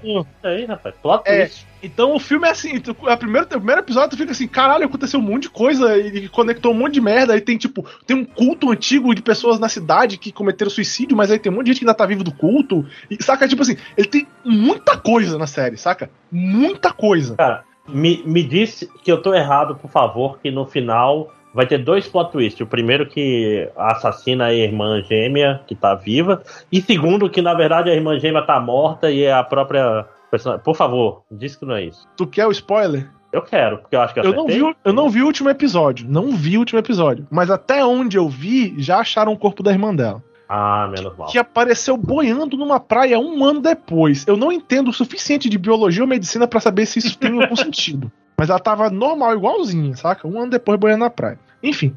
É. Mas é, é, é, assim, os personagens são bem mais likable, são bem mais gostáveis do que do filme original. Uhum. O que é um ponto positivo. Mas eles têm o seu momento, assim, sabe? Tipo assim, menina rica, babaca do, do TikTok, assim. Tem uma que é tipo isso. E tu fica assim, meio. Uh, e tal. Tem, alguns deles são mais gostáveis do que outros, eu diria. É, e como eu falei, acontece muita coisa, bem exagerado, saca? Parece que a série, como ela tem muitos episódios, não dá pra fazer uma história tão simples, tão simples como foi o primeiro filme. Tem que enfiar coisa na história para poder a série durar o tempo suficiente. Então acontece coisa demais. Eu meio que me perdi assim já. Falta assistir só um episódio, mas eu meio que já tô meio perdido na série. Mas assim, ela é honesta, saca? Não é um negócio muito incrível, não é muito bom, mas se você quiser assistir, eu, eu pelo menos, assim, eu diria, eu não senti vergonha de ter assistido essa, essa série, entendeu? Não é aquele negócio que eu comento com o amigo, caralho, meu, assisti essa. Não, não é isso. Mas não é muito legal, assim, não é um negócio assim, se você não, não é aquele cara saudosista de coisas toscas dos anos 90, não tem muita razão para você assistir essa série. É, é, é, o Lulu Santos, como sempre, né? é. Não vai dizer que foi ruim, mas também não foi tão bom assim. É, não foi tão bom Rapaz, assim. É, caralho, é sempre assim no, no castelo, né? É, é o, é o cara do. É o cara do. do. Chernobyl, né, cara? Porra, Chernobyl. Not, not, not, not, not terrible, not great. É. sim, sim, mas é porque ele tava medindo com o instrumento errado, né? Mas vamos. É, mas assim, mas assim, é, é, como eu tô falando, essa série, ela funciona pro público dela. Uma pessoa genérica que vai assistir essa série vai achar uma merda, entendeu? Assim, a não ser que tu curta. Eu nem posso dizer que tu, se tu É. curtir é, é, jumpscare vai ser bom, porque nem tem, na verdade, jumpscare na série. É um slasher padrão, É, assim, um- né? é um slasher que morre, tipo assim, uma pessoa por episódio. Às vezes tem episódio que não morre ninguém. É nem um sustinho, assim, nem um jumpscare. Tem episódio que é só os caras investigando coisa e, e- e- e tensão sexual, porque a série, ela meio que ela é bem apelativa, vou logo avisando, ela é bem, bem apelativa, saca? Tem. Todo mundo quer fuder com todo mundo, a protagonista lá, tipo assim, a irmã dela que morreu, que agora ela faz de conta que ela é a pessoa que assim, todo mundo comia, então todo mundo quer fuder com ela o tempo todo, saca? É, é meio apelativo. Um pouquinho, Mas é- assim, um pouquinho. É, mas é legal, assim, é, pra quem não se importar com o enredo é meio raso, tem lá só- seus momentos interessantes na série tal. Mas, é, mas então é, é o tipo de coisa que ah, era melhor se fosse só um filme do que uma série. com, com certeza. Se eles condensassem mais a história, tira- enxugassem um pouco do excesso de, de coisa acontecendo e juntassem as mortes, porque. É, é- é tipo assim, saca? Tipo, é- é- tem umas mortes legais, cara. Tem um cara que mo- morre numa máquina de. daquele suco colorido, que negócio de gelo e tal. Que o cara fica Slush, todo assim. azul. É, que o cara fica azul e é engraçado ver lá. A morte do cara é legal, é uma boa morte de slash, saca? Mas, Sim, se tipo- você não curte mortes de slash, Ok. Mais alguma coisa sobre Eu sei que vocês fizeram no verão passado? Não, mas deixa eu complementar com outra coisa que eu assisti só pra fechar o pacote inteiro, que é outra coisa de terror que eu vi, a última coisa de terror que eu vi, que foi a série do Chuck, que é Ô, louco. bem melhor. Essa, essa é legal. essa Ô, louco. Eu acho que eles estavam lançando no, no YouTube, só que é bloqueado no Brasil. Eu, eu não assistir. terminei ainda, tem no naquele Star Plus e tal, mas tu, tu pirateia fácil, ó, pra isso, se quiser. Pois é. É, é- Essa eu achei legal de verdade. Tipo assim, eu não tinha assistido o último filme da, da série de filmes mesmo lá do Chuck antes daquele, daquele reboot, né? Eu tinha caído do, É. do trem, como o pessoal Os dois. fala, né? Os dois são em paralelo, inclusive. Eu vi, Mas eu eu- vi o último filme do Chuck, inclusive. É, mas eu ouvi dizer que é é legal, né? Que, tipo assim, ainda tá, tava bem a série de filmes ainda e tal. E aí o cara dos filmes volta pra fazer essa série. Essa série é do cara dos filmes. Então ela tem bem o clima do- dos, dos filmes. O Chuck deixou de ser o Mark Hamill e voltou a ser o ator original que eu esqueci o nome agora. É, eu gosto muito do Mark Hamill. Eu até acho que a interpretação dele no Chuck é até legal, eu acho. Mas, mas aquele filme do reboot, o problema é que ele não parece um filme do Chuck, saca? Assim, é meio estranho. Mas enfim. É, eu, eu gosto do reboot, por incrível que pareça. É, eu achei diferente o suficiente, mas É, não, é, eu eu, gosto mais do que o último filme do Chuck que eu vi, inclusive, que era. é Tipo assim, tinha muito lore, cara. É, é muito louco. O cara fez um filme do Chuck que era, tipo assim, se você não viu todos os últimos filmes do Chuck e, e- e sa- e sabe que além da nova do Chuck tem múltiplos Chucks Uhum. e, e ele deveria uma. é, tipo, caralho, eu não sabia que eu tinha que ler a Wikipedia antes de ver esse. É. esse. A série segue o canon dos filmes, por sinal. Ela Ô, segue louco. o canon. Tipo assim, o Chuck comenta nesse filme, porque assim, é, Deixa eu fazer um breve resumo, né? Porque eu tô falando da série, mas tem que fazer um breve resumo da série. É, ela, não, ela se conecta, mas não necessariamente diretamente até onde eu vi, né? Que eu não terminei de ver a série ainda. É, com os filmes originais. Mas é o mesmo boneco do Chuck, só que ele tá inteiro, né? De novo, porque, enfim. É, basicamente, o protagonista é um rapaz que gosta de montar bonecas. É, o, é tipo assim, ele faz arte com pedaços de boneca, entendeu? Ele desmonta bonecas e monta, tipo assim, um manequim de tamanho humano com pedaços de bonecas e tal. É, é, é igual ele tem planos de ser artista no futuro. Aí ele compra o Chuck no início da série. Um dos dois, né? É. Aí ele compra o Chuck no início da série. E aí ele é, tipo assim, sofre bullying e tal, né? Com, o pai dele bate nele, com a agenda. E, aí, o que eu achei legal dessa série é que, assim, aí o Chuck, né, é, começa a matar pessoas e tal. E aí. O, Chuck nessa série, ele tá mais assim. Ao invés dele tá tentando o tempo todo fazer o voodoo pra pegar o corpo do- da criança lá, do adolescente, porque esse não é mais, mais adolescente mesmo. Ele, na verdade, ele tá, ele tá sendo tipo o, a figura paterna do moleque em tornar o moleque num assassino. Esse é o plano dele, entendeu? Tipo, ele quer Que isso? converter o, o adolescente em um assassino serial. Igual fizeram com ele quando ele era criança. Esse é o plano do Chuck, Não necessariamente, não vou explicar se isso vai muito adiante ou não, mas para não dar spoiler. Mas esse é o plano do Chuck nessa série. E isso é muito, eu achei bem mais interessante do que o Chuck ficar fazendo voodoo toda hora para tentar pegar o corpo do moleque. Porque tem porque gera muitas intera é, interações entre os dois personagens. Ele conversa com o Chuck e tal. E é legal, assim, tu fica conhecendo mais sobre o Chuck nessa série do que nos filmes, na verdade. E aí o Chuck conversa lá, ele fala do passado dele, que ele tem uma mulher, fala que ele tem um filho, que o filho dele é gender fluid, saca? Tipo assim, é, é bizarro o boneco conversando com o cara sobre a vida de adulto dele e tal. É muito doido. Mas é legal, é realmente é legal e tem umas mortes doidas e tal, e é Brinquedo Assassino. Se você gostava do filme do Brinquedo Assassino, você vai assistir essa série vai se sentir em casa. E, é, e, eu achei bem legal, eu curti bastante, porque fazia muito tempo que eu assisti o filme do Chuck, então deu aquela, aquele saudosismo, saca? Que eu já tava, já não tava mais saturado de ver 10 mil filmes daquele. E foi bem legal, eu curti bastante. Recomendo, quem tiver a chance de assistir e gostar desse tipo de filme, pode ir, que é, é, a série faz jus ao filme tranquilamente.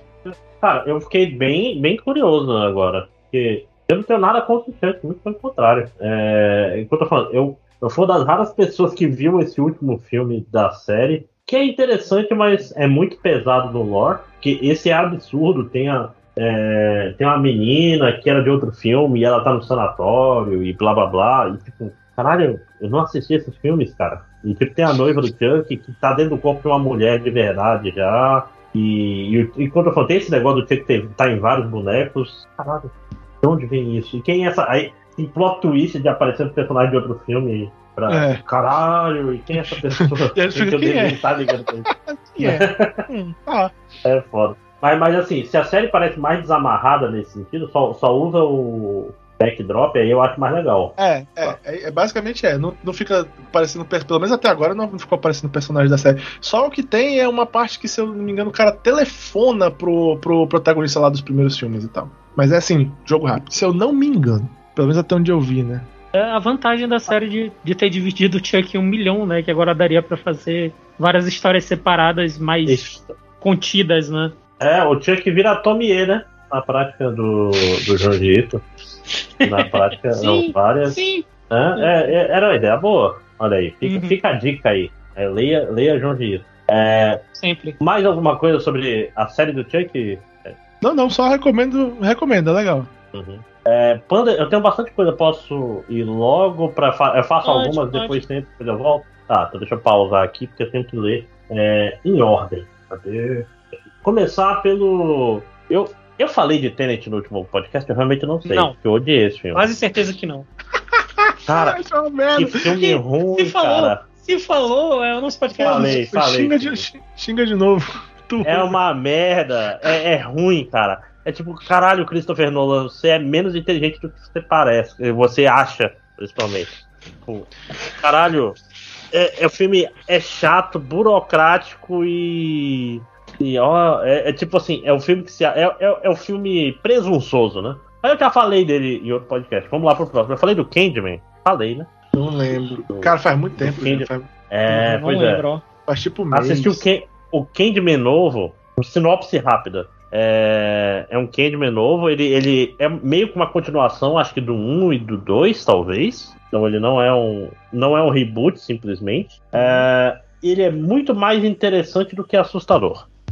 Hum. Eu não gostei do. Tipo assim, uma coisa que o Sandman original tinha de bom, que ele era um filme que dava um cagaço, que ele era, ele era meio bruto, assim, saca? Uhum. Esse filme não. É, ele é mais pro lado psicológico e ele tal. Ele tenta ser mais bem escrito, né, do que do que é, é, é, vamos dizer assim, e eu acho que ele, as cenas chocantes estão lá, mas elas não são bem dirigidas, vamos dizer assim. Hum. Não é que elas não são bem dirigidas, é porque o terror, é, o cara que não entende de terror de verdade, é, sabe, você consegue simular, mas falta a essência do negócio, saca? Entendo. É tipo assim, você pega um. um, um, um é, o cara faz um simulacro de terror. É, tá tudo lá, mas por alguma razão as coisas não. Não, não são assustadoras. Não sabe? causam o terror. É, exatamente. Mas é bem interessante. É, é um filme bem legal. Menos assustador do que deveria. É, vamos lá. Assisti outro filme legal. Esse, esse caiu do caminhão, infelizmente, ainda não tem por aí. É um filme chamado The Boy Behind the Door. Rapidinho, rapidinho, rapidinho. Eu, eu vou anotar aqui. Foi... Candyman. E depois o The Boy Behind the Door, o garoto atrás da porta. Okay. O que, que é esse O Garoto Atrás da Porta? É basicamente dois meninos amigos e tal, uns 10, 11 anos, estão voltando para casa e são capturados. Um menino branquinho e um menino negro. Uhum. Eles são, tipo, abordados e jogados num, no porta-malas de um carro. Aí tiram o menino branquinho e deixam o negro lá amarrado no porta-malas e ele consegue fugir. E aí ele começa a tentar ir embora, ele fica, não, vou salvar meu amigo. E é basicamente sobre esse moleque indo na casa que tem sequestradores para salvar o, o, o, amigo dele que tá preso no, no porão. E Brother é um filme tenso. É um filme tenso pra caralho. Que é, é uma sinopse super simples, uh, mas é muito efetiva, cara, porque é, esse tipo de filme, geralmente, ele depende dos personagens fazerem é, decisões burras, né? Uhum. Senão o filme acaba rápido. Sempre tem esse momento. Não, vira e vai embora. E aí a pessoa não faz isso. Mas isso, isso é mitigado pelo fato de ele ser uma criança, né? E, tipo assim, ele é uma criança, é, é as crianças em situações extremas fazem merda, né? Tipo, limpar sangue antes do cara chegar, que isso não faz sentido. Quem já derramou sangue, tipo, se, se cortou, não sei o que, sabe que é uma merda limpar sangue. Não sai fácil uhum. assim, ele é, é, é, grosso. Quem já matou, né? Não, mentira. É... Mas, ó. É, imitando o, o Coringa. então, ó, The Boy Behind the Door. Pra terminar essa minha primeira sessão de filmes menos. Vou falar primeiro de filmes menos bombantes e depois de filmes mais bombantes. Tá? Fazer duas sessões. Tem um filme brasileiro chamado. Um ótimo nome para você pesquisar no Google. Parabéns pro autor. Pensou no, no céu, né? No Search Engine Optimization, que se chama Histórias Estranhas. Olha, filho da. tipo, super ruim de procurar. O que é Histórias Estranhas? Ele é uma antologia de oito curtas, se não me engano. Caralho, oito? Como toda antologia, é, é uma antologia, é curtas curtos, né? O filme tem 73 minutos. Então, são é, tudo de menos de 10 minutos os, os segmentos, né? E como todo filme de antologia, ele é bem variado. Tem, um, tem uns bem ruins, tem uns interessantes. Tem um específico que é bem legal, que é tipo um, um cara que mata pessoas e rouba as cabeças dela. E, e, ele usa as cabeças das pessoas que ele matou para capturar outras pessoas, que no final serve para alguma coisa, que é bem interessante, é bem feitinho. Assim, tem umas que são piores, outras são melhores. É... Mas é história, é, é terror nacional, né? Uhum. vale a pena. Eu acho que eu vi no Amazon Prime esse aí. História eu procurei tá? aqui, tá dando um Prime mesmo. É, 73 minutos. O tempo que você ouvir esse podcast aqui, você vê esse filme duas vezes. Né? Então, é um filme bem. Três, okay, okay, três, isso. E é o que eu vou falar por enquanto, deixar o Vitor falar, e aí eu vou falar dos filmes. Eu deixei os filmes pops. Eu não assisti nada, não. Nada? Então, Ed, tem mais alguma coisa pra falar? Tem. É, eu assisti também, é, tipo assim, né, eu assisto filmes de terror no Halloween, mas eu também assisto uma série de filme todo ano. Tipo assim, eu tiro uma série e assisto ela inteira. Foi assim que eu reassisti Senhor dos Anéis, assim que eu reassisti o Harry Potter. E esse ano foi assim que eu assisti todos os filmes do, do, da série atual apenas do James Bond. Somente do Daniel Craig. Porque eu não tô doido. É, e aí assisti os, filmes do, do, do, James Bond do Daniel Craig para poder assistir esse último, né? Que saiu agora. Que é o No Time to Die, é o último, é isso, né? Isso. É, cara, é, é bacana. É uma, né? é uma boa série de filmes de ação, essa série desse James Bond, mas é invocado, porque reassistindo todos eles, eles são mais desconexos do que eu me lembrava. É muito desconjuntado, né, cara? O Skyfall. É, o Skyfall não tem nada a ver com, a outra, com, a, com, os outros filmes, tipo assim, não, conecta, não tem os mesmos vilões que eles vêm construindo o tempo todo, saca? E, e tipo, e parece que o filme nunca termina. O, tipo, parece que eles não terminam o vilão, saca? Sempre o filme termina com um cliffhanger, com um gancho. Que no próximo filme, tipo, eles perdem, sei lá, 20 minutos terminando o vilão passado, e aí eles meio que não conseguem construir o vilão novo, e geralmente é assim, e por isso eu achei os vilões em geral dos filmes desse James Bond meio, meio chulé. O Daniel Craig eu acho um bom James Bond, tá? Eu acho ele um bom 007. Mas, por exemplo, o No Time to Die, fizeram é, os trailers e tal, fazem uma propaganda daquele vilão lá que é interpretado pelo cara que faz o, o Fred Mercury, que esqueci o nome agora. Enfim. É o, é o Clube da Luta 2, é o. O cara é o... quase não aparece no filme. Mr. Robert. É, esse mesmo. Tipo, o filme é legal, realmente é legal, mas o vilão do filme quase não aparece. E o vilão, tipo assim, é meio desconjuntado, é meio sem saco. Tipo assim, ele quer fazer um negócio, mas aí ele não quer mais, aí ele quer uma- pegar lá um refém, mas aí ele resolve deixar o refém pra trás, mas depois ele aparece de novo. E tipo assim, tipo assim, o que, que esse cara quer fazer, man? Qual é o plano dele no fim das contas? Que porra. E onde esse cara surgiu? Ele foi enfiado na história do nada. Tipo, saca? É um negócio. É meio. O vilão não, eu não achei legal. Mas o filme é bacana e o Daniel Craig é um bom James Bond. Ainda tem umas cenas de ações legaisinhas e tal, como sempre, né? A série do, do Daniel Craig é, é uma série mais action, né? Digamos assim. E, e é, é legal de ver. Se tu viu a do série, eu Chifre. recomendo. Não é o Skyfall, qual é o nome dele? O Le Chiffre é do primeiro, cara, do Cassino Royale. Le Chiffre é Não, não, não, não. É, não, desculpa, eu tô pensando no, no Blofeld. É o. É de qual Tá- filme? Tu tá pensando no cara do. No, no, naquele- no Blofeld. Blofeld é o. No é cara o... do Onde os Fracos Não Tem Vez? Porque o do Skyfall, o cara do Onde os Fracos Não Tem Vez. Não, não, eu tô pensando. É, é o, é o cara do Django Livre lá, o. Ah, não, é do Spectre. Spectre, esse filme é, é terrível, cara. Eu assisti no avião com sono, então por isso que eu quero saber se é tão ruim quanto eu achei que era. Cara, e, É. e, e- nesse filme tu perde um tempão com esse vilão, porque ele não, não, não perde, tipo assim, ele perde, mas ele não morre, né? No Spectre ele ainda tá vivo, e aí tu perde um tempão com esse cara nesse filme ainda, inutilmente. Pois é, Legal. não, e, no, e no, no Spectre é tipo assim, ah, sabe esses filmes que um monte de coisa que eram Cara, isso- desconexas, na verdade você achava que eram desconexas, mas sou eu, Dio, né? E tipo, É, cara, eu sou irmão. É, Eu, tipo, assim, o caralho, Spectre acho que, acho que foi, foi o que eu achei mais fanta mesmo, cara, reassistindo assim e tal. O, o- a luta dele com o David Ba- Ba- Bautista é a melhor parte do filme, sinceramente. É meio, meio sei lá, o, o vilão, então, como eu falei, vilão desconexo, a história fica sem sentido por causa disso. Eles tentam ligar as coisas do- dos filmes anteriores, mas fica meio fém. É, não, ele retroage e faz o- os outros filmes ficarem piores, né? É, É, meio- é bem, é bem cagado. Posso terminar logo o filme que eu vi? Que eu vou falar rápido de tudo. vai lá, vai lá. Tá, eu assisti o, o Venom novo, vocês são super-heróis. Eu assisti Oh, o Venom novo. É, é, não- assim, não é legal, mas é aquele negócio, tu vê cenas de açãozinha bacanas e. Não é O legal. outro Venom também não era legal, né? Então, Não gostei. mesmo. Sério tá mesmo, bem, não tá gostei, ó. né? O filme é, é assim, ele é meio. O, o pacing dele é horroroso e tal. E, E por que que fizeram o Carnificina ser bombado, cara? Tipo, fica tudo Uh. meio misturado, né? Não, não, tem, não tem nenhuma razão pra ele ser bombado. Porque ele podia ser magrelo e, e, e gerar lâminas, ao invés de. Pera, ele não gera lâminas? Ah, não, ele, ele gera, mas ele é gigantesco. Ele é, ele é tão grande quanto o, o Venom. Hum, Só que ele é, é cara, ligeiramente mais vermelho. E aí? Tipo, o filme começa, o cara. O, o Ed Brock já tá mó saca conectado com o cara lá do Carnificina, e aí tudo é muito rápido. Tipo, tu rapidamente sabe o passado do Carnificina, e aí já acontece, tipo assim, parar, não sei o que, aí foge, saca? Vai conectando um evento com o outro muito rápido, não tem, saca, um tempo pra tu respirar no filme. O pacing fica tudo esquisito, sei lá, não achei legal não. Então, assim, algumas cenas de ação são bacanas, mas eu, eu, honestamente, aquele filme assim, eu acho que ele tá aí só pra conectar o Venom quando ele for passar pro universo Marvel, porque não foi muito legal. Agora, com por outro- Morbius que tá chegando, É. né? Agora, por outro lado, eu assisti. Alô? Alô? Alô? Oh não! Snake! Oh, não, não, não, não, não. Snake! Oh, não. Caralho, quanto tempo agora pra cair? Ele já caiu? Ah, não. Ah, pois é. Vocês não estão me ouvindo? Oi, oi, oi, oi.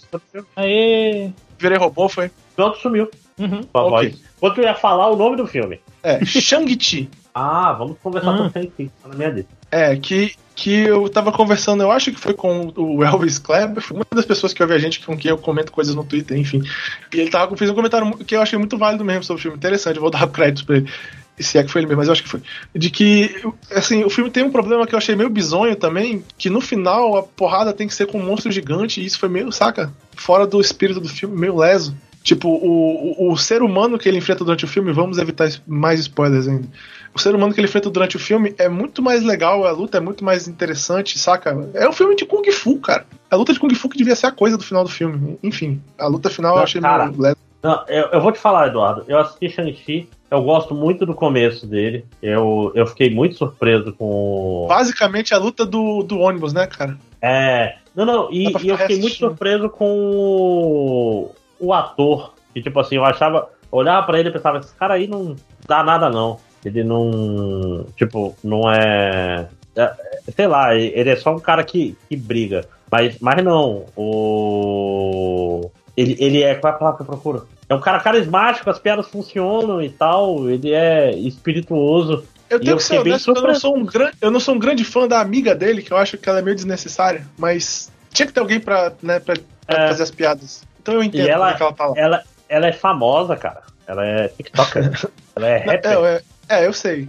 Falar É. da atriz, eu sei, eu sei que ela é famosa. Sim, sim, pois é. Mas, mas o que tu falou, cara, é 200% verdade. Eu acho que a Marvel, ela tem o, o, o histórico de fazer terceiro ato cagado. Mas esse daí é o É mais porque- cagado de todos os É terceiros porque, atos. é porque, cara, tem que virar filme da Marvel no terceiro alto. E isso, é- isso é meio triste, porque assim, como eu já tinha dito isso no passado, pô, eu queria que o filme lá do. Do, do Estranho, lá do Doutor Estranho, fosse um filme, tipo assim, diferente, saca? Tipo, faz, sei lá, faz um filme de terror com o Doutor Estranho.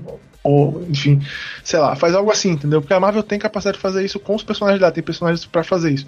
O filme do Shang-Chi devia ser um filme de Kung Fu, saca? Um filme de artes marciais, basicamente. Não, e, e eu vou te falar, o Doutor Estranho, pelo menos, ele, ele chega no momento e, e vamos fazer aqui o Super Inception mágico e blá blá blá. Que é interessante, pelo menos é diferente. E tem o, o final lá do, do Dormammu lá, qual é é o nome? O, É, que é, Dormammu. é, é, que foi uma. I, Foi I, uma come, I, I, I came to I Bargain. came to Bargain. Que é uma solução interessante, porque, tipo, o, o cara é um mago e, e resolveu o último embate na conversa. Sacou? Porra, isso foi legal. Mas o Shang-Chi não, o Shang-Chi, tipo, a luta final dele com o pai dele. Primeiro, entra um, porra, entra um dragão do nada. É, é, tem um dragão na. Do nada! Do nada! Não, tipo, ah, apareceu Aparece- um dragão aí. aparece um dragão. Foda-se. Um dragão, um dragão, foda-se. Por quê? Porque. Ah, por que dragão? Por que teu cu, dragão? Pô, não. Cara, do nada. E, e o dragão é a parte mais importante do terceiro ato. É tipo, temos que salvar o dragão. O dragão é foda. E, não- e, tipo, O caralho, dragão é a nossa única chance. De onde veio o dragão, filho da. É porque, tipo assim, tá, já que a gente tá falando spoiler mesmo, foda-se. É tipo assim, o cara. É ele brigando com o pai dele pra não soltar uns capeta lá que estão presos num lugar secreto lá de uma tribo que luta com Gifu. Aí o cara chega lá, quando ele vai soltar lá esse bicho, tem um dragão debaixo d'água, que é o, tipo assim, sei lá, não sei se, se é o dragão do- da história do passado que ainda tava dormindo lá, ou do nada, tipo, o dragão acorda, aparece pra ir ajudar eles. Fica assim, hã? Por quê? Pera, não era luta do quem disse que esse Shang-Chi? dragão tava aqui? É, né? tipo, que porra ele é vai voar no dragão e foda-se. E aí, óbvio aí- ele vai. E aí a luta é ele defendendo o dragão, porque é o dragão que vai fazer as paradas, e aí no final ele dá um Hadouken gigante e ele ganha, né? Mas enfim. É, não, e pior, ele vai lutar com, com o pai dele, que é um outro cara foda de Kung Fu. Então, caralho, agora vai ter o mestre do Kung Fu, literalmente, né? Que é o, é o nome do personagem, é, contra o pai dele, que é o Mandarim, que é o, o líder das, dos Dez Anéis, Dez blá, Anéis. blá, blá, blá, e a luta deles é CG, com um anelzinho voando. Caralho! Bota esses filhos da puta pra trocar porrada, tipo Pra assim. lutar com. Ah, os, é, os anéis pararam de funcionar. tem tem tipo, altos. e- Tem altas lutas de Kung Fu no começo do filme, chega no final faz uma luta de, de poderes mágicos Caralho, que triste. é, desnecessários. é assim, muito triste, cara. É, é curiosidade, eu, tenho, eu sigo um canal no YouTube, eu talvez já tenha comentado isso aqui antes, que é o Corridor Crew, que são caras que trabalham com efeitos especiais e eles fazem múltiplas séries, né, que eu, que eu sigo lá do canal deles. Uma delas é conversando com dublês sobre cenas de ação. E eles lançaram um episódio onde, ao invés de estar conversando com os dublês, eles estavam conversando com os caras que dirigiram as partes de ação, porque dois dos caras que trabalharam como diretor de ação nesse filme trabalharam com eles. Em, em- filmes pequenos, projetos pequenos no passado. Um deles é o cara que fez uma parada que eu já falei no podcast, quase certeza, que é uma. a- a- como é o nome daqui do anime lá, bicho? Do My Hero Academia. Uma Hero Academia com, a- com caras reais lá e tal, lutando e tal. Que é, que é bacana, procurem aí, é fácil de achar e tal, do My Hero Academia em real life e tal. É fácil de achar e é, e é bem legal. Enfim, esse cara ele tira coisa de anime e ele foi. A luta lá do pai do Shang-Chi com a mãe do Shang-Chi, quando eles estão lutando naquela parte, foi esse cara que fez a, a parada É de, de muito câmera. boa. É, de câmera, tipo, ele não fez a coreografia, ele fez o câmera, trabalho de câmera. Aquele- aquela câmera que ele faz girando assim numa cena, tem, tem nesse curta aí, man, do, do, do My Hero Academia. É de lá, é, tipo assim, tem, ele já fez antes e tal. É muito. É, é- é muito Contratado pra interessante. isso, né? É muito interessante ver esses caras comentando sobre isso, porque tu vê que eles manjam, e um deles fez, trabalhou na cena do ônibus e o outro trabalhou na cena do, do- dessa luta do Shang-Chi com a mãe dele. E, e é bem interessante ver o insight deles, assim, falando sobre essas, essas cenas e tal. Mas é, o filme é, é basicamente é isso, cara. Ele tem um, um, um, começo muito interessante, ele tem um meio assim com partes legais, o personagem do Shang-Chi ficou legal. Eu quero ver ele em outros filmes, vai ser um, um personagem uhum. bacana de seguir. Mas o final do filme é meio merda mesmo, sinceramente, ó. Terceiro ato todo, cara, toda a parte na, na vila podia não ter. É, é, podia ser tudo diferente. Devia ser uma luta. Devia ser entre ele e o pai dele, que é um cara que luta com Kung Fu, e devia ser um filme, um filme de porrada. É, é, isso. Não, ele, ele, tipo, invadindo lá o, o, os Dez Anéis e saindo na porrada com todo mundo meio Bruce Lee, saca? Que seria muito legal. Seria realmente né? muito mais legal. E os caras têm é, tipo... isso, porque as cenas de ação do filme são muito boas. É tipo, esse é um gênero interessante o suficiente pra gente usar esse personagem, mas não pra ser o clímax da nossa história. É, cara, que triste, cara, que triste. É, é, é, tô falando, é a mesma, a mesma sensação do final do, do, do Pantera Negra. É, tipo, dois caras com armaduras pretas. São é, duas CGs. Neon, são, duas CGs sem peso. Numa mina, numa mina escura com neon também. Inclusive, o, o dublê do, do Pantera Negra, eu já vi ele comentar criticando essa cena aí. Que é uma ah, cena porra. sem peso que ele não sabe porque eles fizeram desse jeito e tal. Que eles, eles gravaram a cena, eles gravaram a luta, os, os dublês lutando e tal. E aí uhum. jogaram uma CG tosca em cima e ficou aquela merda. Cara, o final do Pantera Negra tinha que ser os dois tirando a armadura e falando, vamos pra porrada Sim. franca aí, filho da puta. É tipo, pau no cu de, de tecnologia, eu sou melhor que você. Não, eu sou melhor, pá, tira a roupa e se beijam. Não, mentira. E. E que porrada. tem contra, contra porrada franca? Eu não sei. Não, não entendo. E, segui e seguindo adiante, um outro filme que eu acho que o André tem na lista dele aí, provavelmente já deve ter assistido, o Duna. Sim, sim, sim, sim, sim. Nessa sim. lista, Duna. Eu achei legal o Duna. Agora sim, tem que ver o resto, né? Tem que ver, tem que ver. Assim, eu. Cara, quando eu terminei de ver Duna, eu, eu fiquei. Eu tava muito feliz. Porque é uma adaptação que tá tudo lá, tem muita coisa lá, não tá tudo. Uhum. Mas eu uhum. fiquei assim, caralho, será que eu tô gostando? Porque eu tô entendendo tudo que esse filme não tá falando, porque eu já sei, é, eu sei exatamente Eu ia, eu ia falar é. exatamente sobre isso. Ou se será não, que o filme é bom mesmo? Leu, se você não leu o livro do Duna, eu não tenho como garantir que você vai gostar do filme do Duna. Porque ele é complicado, tem algumas coisas que acontecem meio rápido, né? Assim, que, que quem sabe, sabe, mas acontece rápido em algumas passagens. E, e, e, tem muito termo, saca? Tipo assim, saca? quem reclamava de ter muita família no Game of Thrones tem muito termo nesse filme que é jogado na tua cabeça durante quase o filme inteiro. Os caras demoram muito para depois explicar o que são aqueles termos. O que para mim que conheço esses termos é melhor que seja assim, porque não fica aquela sensação de, saca, de, de cara explicando coisa. Mas é, pra tipo quem assim, não conhece, talvez não seja tão bom. Cara, os mentates, cara, não, não explicam. É só o cara não, com o olho branco e foda-se. Se tu não sabe do que, que é, tu boy, te fode aí, meu amigo. Pra mim, conheço, é ótimo. É, eu achei muito legal, porque não faz sentido o cara parar pra explicar, né, isso. Porque lá no cara, filme ele sabe. Mas eu conheço, então pra é. mim é legal que seja assim. Não, ele, ele funciona bem com muita coisa. Eu tenho dois problemas com esse filme. Primeiro que o... Tem, tem um negócio que acontece no final dele que é muito rápido. Tem, assim, para não dar spoiler, tem uma cena que tem um, tem um dispositivo chamado é, Hunter Seeker, é caçador, uh, buscador. Eu não vou falar o que cena é essa, o que, que é, mas tudo que acontece daí pro final do filme é muito rápido. É muito, muito, muito dá rápido, não dá tempo queriam, de. É, queriam chegar num lugar para poder chegar acabar lo... naquele lugar. Isso, porque boa parte do filme é um mistério de ah, quem foi que botou esse negócio aqui? Aí desconfiam de X e desconfiam de Y. Ah, não pode ser Z, porque esse cara aqui tem um juramento que ele não pode. Tudo isso foi embora. Toda essa parte que é bem interessante teve que ser jogada fora e é bem corrida. E dois, eu não gosto do que fizeram com a Lady Jéssica nesse filme. É, ela tá consigo, muito fragilizada. Eu consigo ver isso. Ela tem uma hora que parece que assim ela dá muito backseat pro, né, não, não é uma personagem atuante e tal.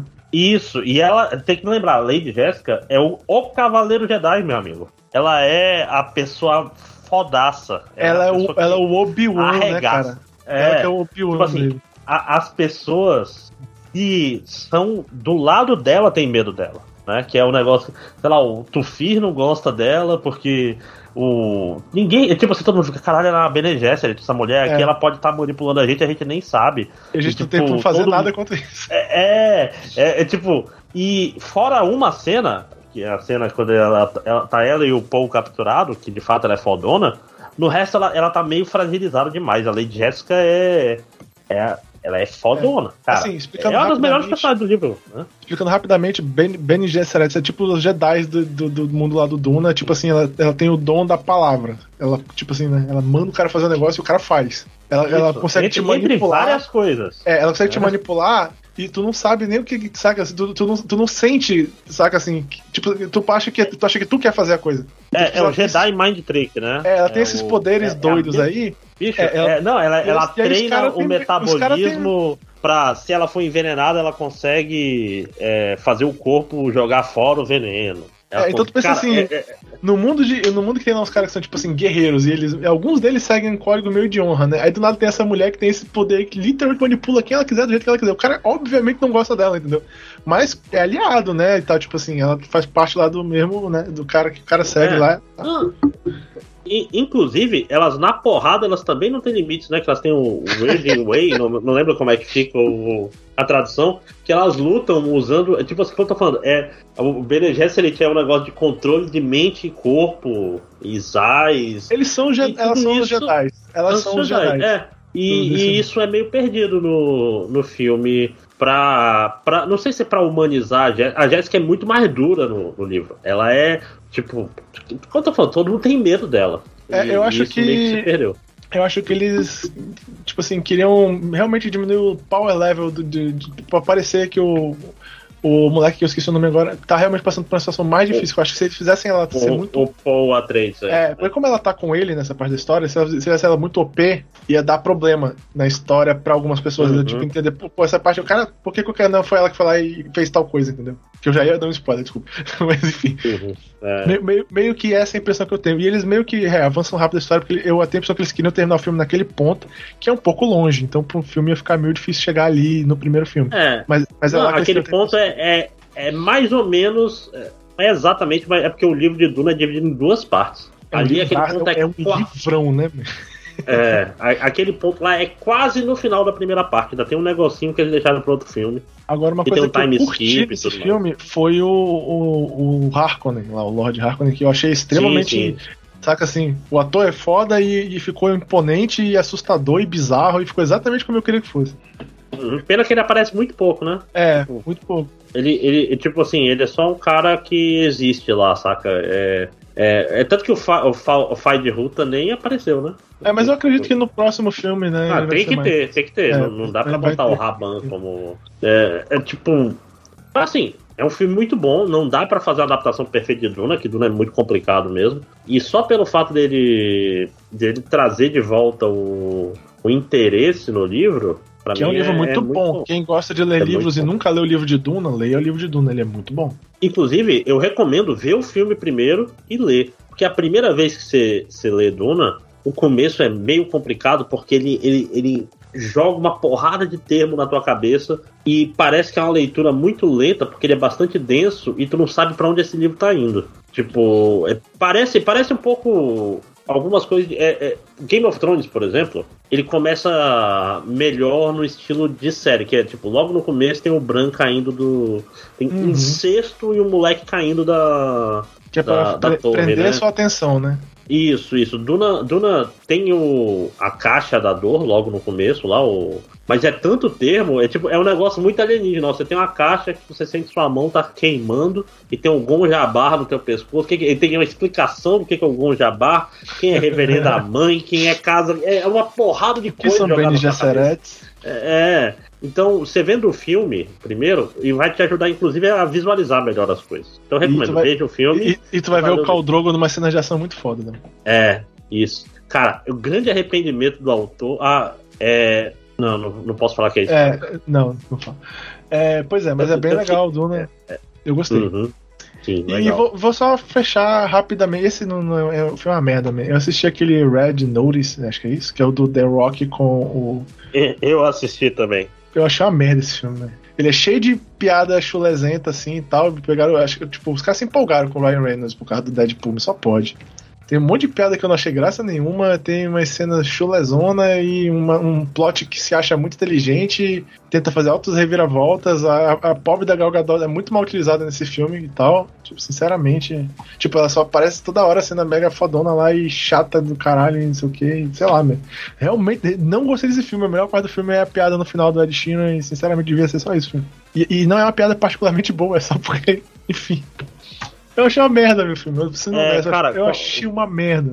Começa assim, o, o filme já, já tem um grande problema que ele parece meio de Forte TV, assim, né? Ele, o, a- aquela selva, E- Ele claramente foi Argentina. feito, foi feito poupando dinheiros. uhum, tipo, é, ele é bem, bem, você vê assim, esse filme é meio baixa renda. Segundo, ele tem uma trama que não faz nenhum sentido, ne- zero sentido. Tipo, é, é, é aquele, aquele tipo de filme que chega no final o pessoal fala assim, ah, o plot twist explica tudo. Não, Mas explica não. explica. Não, Explica não. Tipo, eu concordo contigo. Tem um monte de green screen que não faz sentido e é tosca nesse filme. Te tira do filme. É, tipo, sério, que merda e tal. Tipo assim, André, momento geladeira, André. O filme se dá o trabalho de explicar de que a mulher lá da, da Interpol, olha, você cometeu crimes em vários países do mundo, por isso eu posso me dar o luxo de escolher em qual país eu quero que você vá preso. Então você vai preso na Rússia, se fudeu, otário. Ah, esse outro cara que me sacaneou aqui nesse país, onde ele, ele nunca fez nenhum crime em lugar nenhum, não, ele vai lá pra Rússia contigo. Hã? É. Como assim? Tipo, o filme é cheio dessas coisas, sabe? Se tu prestar atenção na história do filme, se tu parar de só querer rir das piadinhas toscas, se tu prestar atenção no filme, pelo amor de Deus, mas é ruim demais, velho. Faz sentido nenhum, um monte de coisa desconexa. Tanto que ele, ele telegrafou um twist errado, né? Que. Ah, foda-se, não, spoiler de filme ruim, ninguém liga, né? É, eu, eu tava o filme todo pensando, não, a menina da Interpol é a traidora, claro, que é a única explicação. Que- na- tipo assim, nada do filme faz sentido. Cara, tem a cena perto do final, que eles estão um roubando o outro e não sei o quê, e aí eles. Chega a Interpol e de repente eles tá, tá literalmente um com a arma apontada pro outro. Eu vou te matar, seu desgraçado. Aí chega a Interpol, vamos virar amigo? Vamos. E pronto, eles são amigos. E, É. é, ah, cara, nossa, é, essa, esse final, essa parte na, na Argentina que fica aqui em Manaus. É, é, é, claramente os Nossa. caras acharam que a Argentina é Manaus, é selva pura aí. Meu Deus, mano. Que, e, e tipo assim, ah, olha, olha, o relógio é a chave, o relógio que 90% de chance dele não tá. Nossa, não, quanto mais eu penso, pior esse filme, cara. É, é, o relógio Passa- do pai do longe. pai de um dos personagens que, coincidentemente, o cara, por um acaso, resolveu consertar esse relógio que estava quebrado em um momento da vida dele e por algum acaso anda com esse relógio no bolso dele. Chega lá, ah não, olha a chave pra esse negócio. Tipo assim, meu Deus, mano, não. O filme é muito. Eu achei muito ruim, honestamente. É aquele filme, ele é um filme pipoca. Esse filme é assim: você é fã do The Rock, fã do Ryan Reynolds e fã da Gal Gadot, aí você vai lá e assiste esse filme no Netflix. É isso. Ele é um filme. Eu tô falando, ele, ele parece um filme feito por algoritmo. É, Isso pega os, parece. pega os atores famosos que são populares, faz o tipo de, de twist leso que faz sucesso, bota piadinha Isso. do jeito, saca? Tipo, É, o filme é uma bosta, e no final o Ed Sheeran grita I'm Ed Sheeran bitch, e foi a única parte que eu ri do filme inteiro. é. Cara, Oh. não, tem. É, I was Game of Thrones, filme- I am Ed Sheeran bitch. É, esse filme me passou uma sensação muito ruim daquele filme de, de mágicos, que é Caralho. o Now You See Me. né? André, É. esse, filme, esse filme é muito. Mas sabe qual foi o outro filme que tem a ver com isso aí que eu vi agora que eu lembrei rapidão mesmo? Só pra dizer que eu assisti, foi aquele filme do, do cara lá que tem no Netflix que ele é, é o cara que assalta cofres. Que é o cara que participou do filme lá dos, de zumbis do. Do, do Bultista. Do Zack Snyder. É, não tem o cara que abre o cofre? Tem um filme dele agora também, que eu acho que vai virar franquia essa merda, só pode. Aí eu vi o filme lá, é, é melhor do que o filme de zumbi, mas não é bom não, meu. Sinceramente. Eu não vi nenhum filme de zumbi, cara, porque É bom não. É. Zack Snyder, né, gente? Eu, eu já. Mas não é ele que dirigiu esse, esse dos ladrões aí. Não foi ele. Não, foi- não, não, eu digo assim. Não. É porque o, o filme dos mágicos lá, ele é um filme de heist sem, sem heist, né? Sem heist. O É, fi- por quê? É, o, o heist ele tem que fazer sentido, saca? Por que A, a um graça filme do de heist. Não é qualquer imbecil que consegue fazer um filme de heist. Porque, tipo, você tem que ser assim, caralho, como eles conseguiram sair dessa? E quando você ouve a explicação, você tem que falar, caralho, boa explicação, né? Esse o cara filme- assistiu 11 Homens do Segredo e achou que era fácil. Vou fazer. É, ou- ele assistiu Oito Mulheres e um Novo Segredo, que é, nossa, que é outro filme horroroso. É. Tipo, eu vi na maior boa vontade, mas Eu é também. muito Mas é Cara. muito ruim. é muito ruim. É nesse nível, assim. Filme de heist, você tem que contratar um roteirista bom, não é qualquer retardado que faz, não, fica ali. Pois é, eu joguei os meus filmes ruins tudo no final aí na cabeça de vocês e quem gostou do filme faz parte. Uma merda. Bom, bom que você tirou quase todos os meus filmes, só sobraram dois. Eu ia falar Shang-Chi, Alerta Vermelho, Duna e mais dois. Primeiro é um filme novo do M. Night Shyamalan. Olha aí, falando em plot Eu twist, não vi ainda. que é o Old, Os Velhos. Pois É é, eu não o vi ainda. É sobre uma praia remota aí no hotel que Ah, o tempo passa muito rápido de uma forma estranha. As pessoas começam a envelhecer. Onde é que tem ele? Ah, eu vi ele na pirataria, eu acho. Ah, ah, ok. Eu vi ele no. se você quiser assistir, você pode Depois eu- encontrar aí uma grande rota. Depois eu vou É. atrás. Eu, tenho- eu não tenho mais vergonha, não, mano. Sinceramente, depois que ficou. Ah. não posso pagar mais nem cinema. Não, tá certo, tá certo, tá certo. Ah, e não tem, acho que nem, nem estreou no Brasil, não tem nada. Né? Tipo. é, Então, Old, Old é interessante, assim. Não tá entre os piores do Shyamalan. Ele tem o. Ok. Ele não tem um final excelente, mas não é um final que caga tudo retroativamente, tipo a, a Vila. que Poderia Uhum. ser um grande filme, mas ele tem o twist do meio, caga o filme por entrar todo errado. Eu tô falando, um dia eu vou fazer um. recortar, né? Vou fazer um- uma reedição do filme da Vila, em que só no, no final tem dois twists. Não é um, é dois. É dois. Primeiro, é, quando ela tá. Quando ela chega no muro, que aparece o flashback dela falando com o pai dela explicando que os bichos não são de verdade. Ou seja, toda aquela cena dela cega na floresta sozinha com o monstro, É inútil. você acha que é um monstro. Não, se você bota esse flashback depois, aquela cena tem todo o peso que ela não tem no filme, né? É, porque durante a cena tá- tu acha que é um monstro ainda. É, exatamente. Porque no filme, pra quem não lembra, o pai dela mostra as roupas de monstro antes de mandar ela pra floresta. E o filme mostra isso pra gente. Se deixa isso pra depois. Tipo, é porque tem uma cena, lembro bem, o Joaquim Fênix tá lá vestido de monstro e cai num. Cai num precipício, não? Um negócio assim. Tá lá morto. Uhum. Aí, nessa cena, você corta pro pai dela explicando pra ela que os bichos não são de verdade. Pronto. Aí dá o twist todo e caralho, o Joaquim Fênix. E agora vem o outro twist que eles estão dentro de um. Dentro de um. Uma reserva.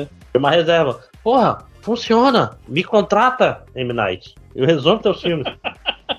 Piorar não Assim, vai. É, cara, os diálogos desse outro são muito estranhos. São, muito, são os diálogos estranhos, cara. Ele precisa contratar um roteirista. Tipo, as, as pessoas, as crianças. Tem um- uma criança que o hobby dela é pra perguntar às pessoas o nome e a profissão delas. Essa é a criança. E isso vai ser útil pra descobrir que fulano é o médico, fulano é não sei o que.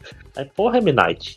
Faz as pessoas falarem normalmente, saca? Tipo assim, o Gael Garcia Bernal, que é um dos personagens principais desse filme, ele é um ator fudido. Mas o personagem dele é tão estranho, tudo é tão estranho, mas ainda assim a ideia do filme é interessante. Ah, deixa eu pensar. A visita é melhor o... do que esse. O Fragmentado é melhor do que esse. O... Eu gosto de Glass, eu sou, sou uma exceção desse mundo. É, Glass é simpático. É simpático. Tem filmes Um dia eu, eu vou Imagem assistir, eu vou, vou pender essa Tem que fa- balança pra algum lado aí. Tem que fazer que nem o Eduardo e assistir em sequência. Corpo fechado, fragmentado e Glass. E Glass. Pra ver É, tudo de uma provavelmente. vez. Vai fazer sentido. Né? Né? Filme do filme Shyamalan. Sim, sim.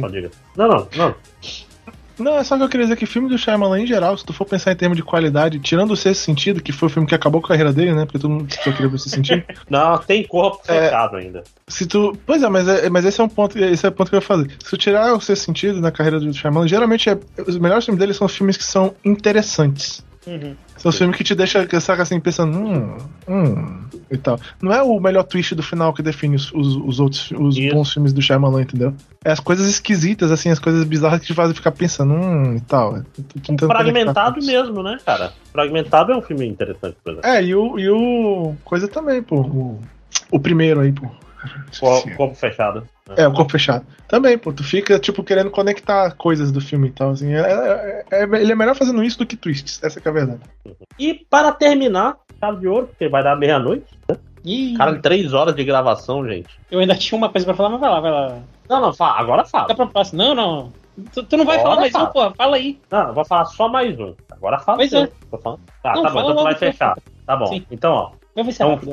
original Netflix. É um filme, é um faroeste. É um- E é um faroeste que estreou aí no, no mês da, mês do orgulho negro, como é que é o nome que dá? Não sei agora. O que é o Vingança e Castigo. Eu não sei, não lembro o nome em inglês agora. Que é basicamente um faroeste sobre pessoas reais, que são dois é, cowboys negros e seus bandos, né? Um, um é fora da lei e o outro não era fora da lei e virou fora da lei no, no filme, né? É, é sobre o Nate Love e o Rufus Buck, né? O Rufus Buck é feito pelo Aquele, aquele homem gostoso, rapaz. O... Idris Elba. Idris Elba. Idris Elba. Olha, viu, ó? Que eu...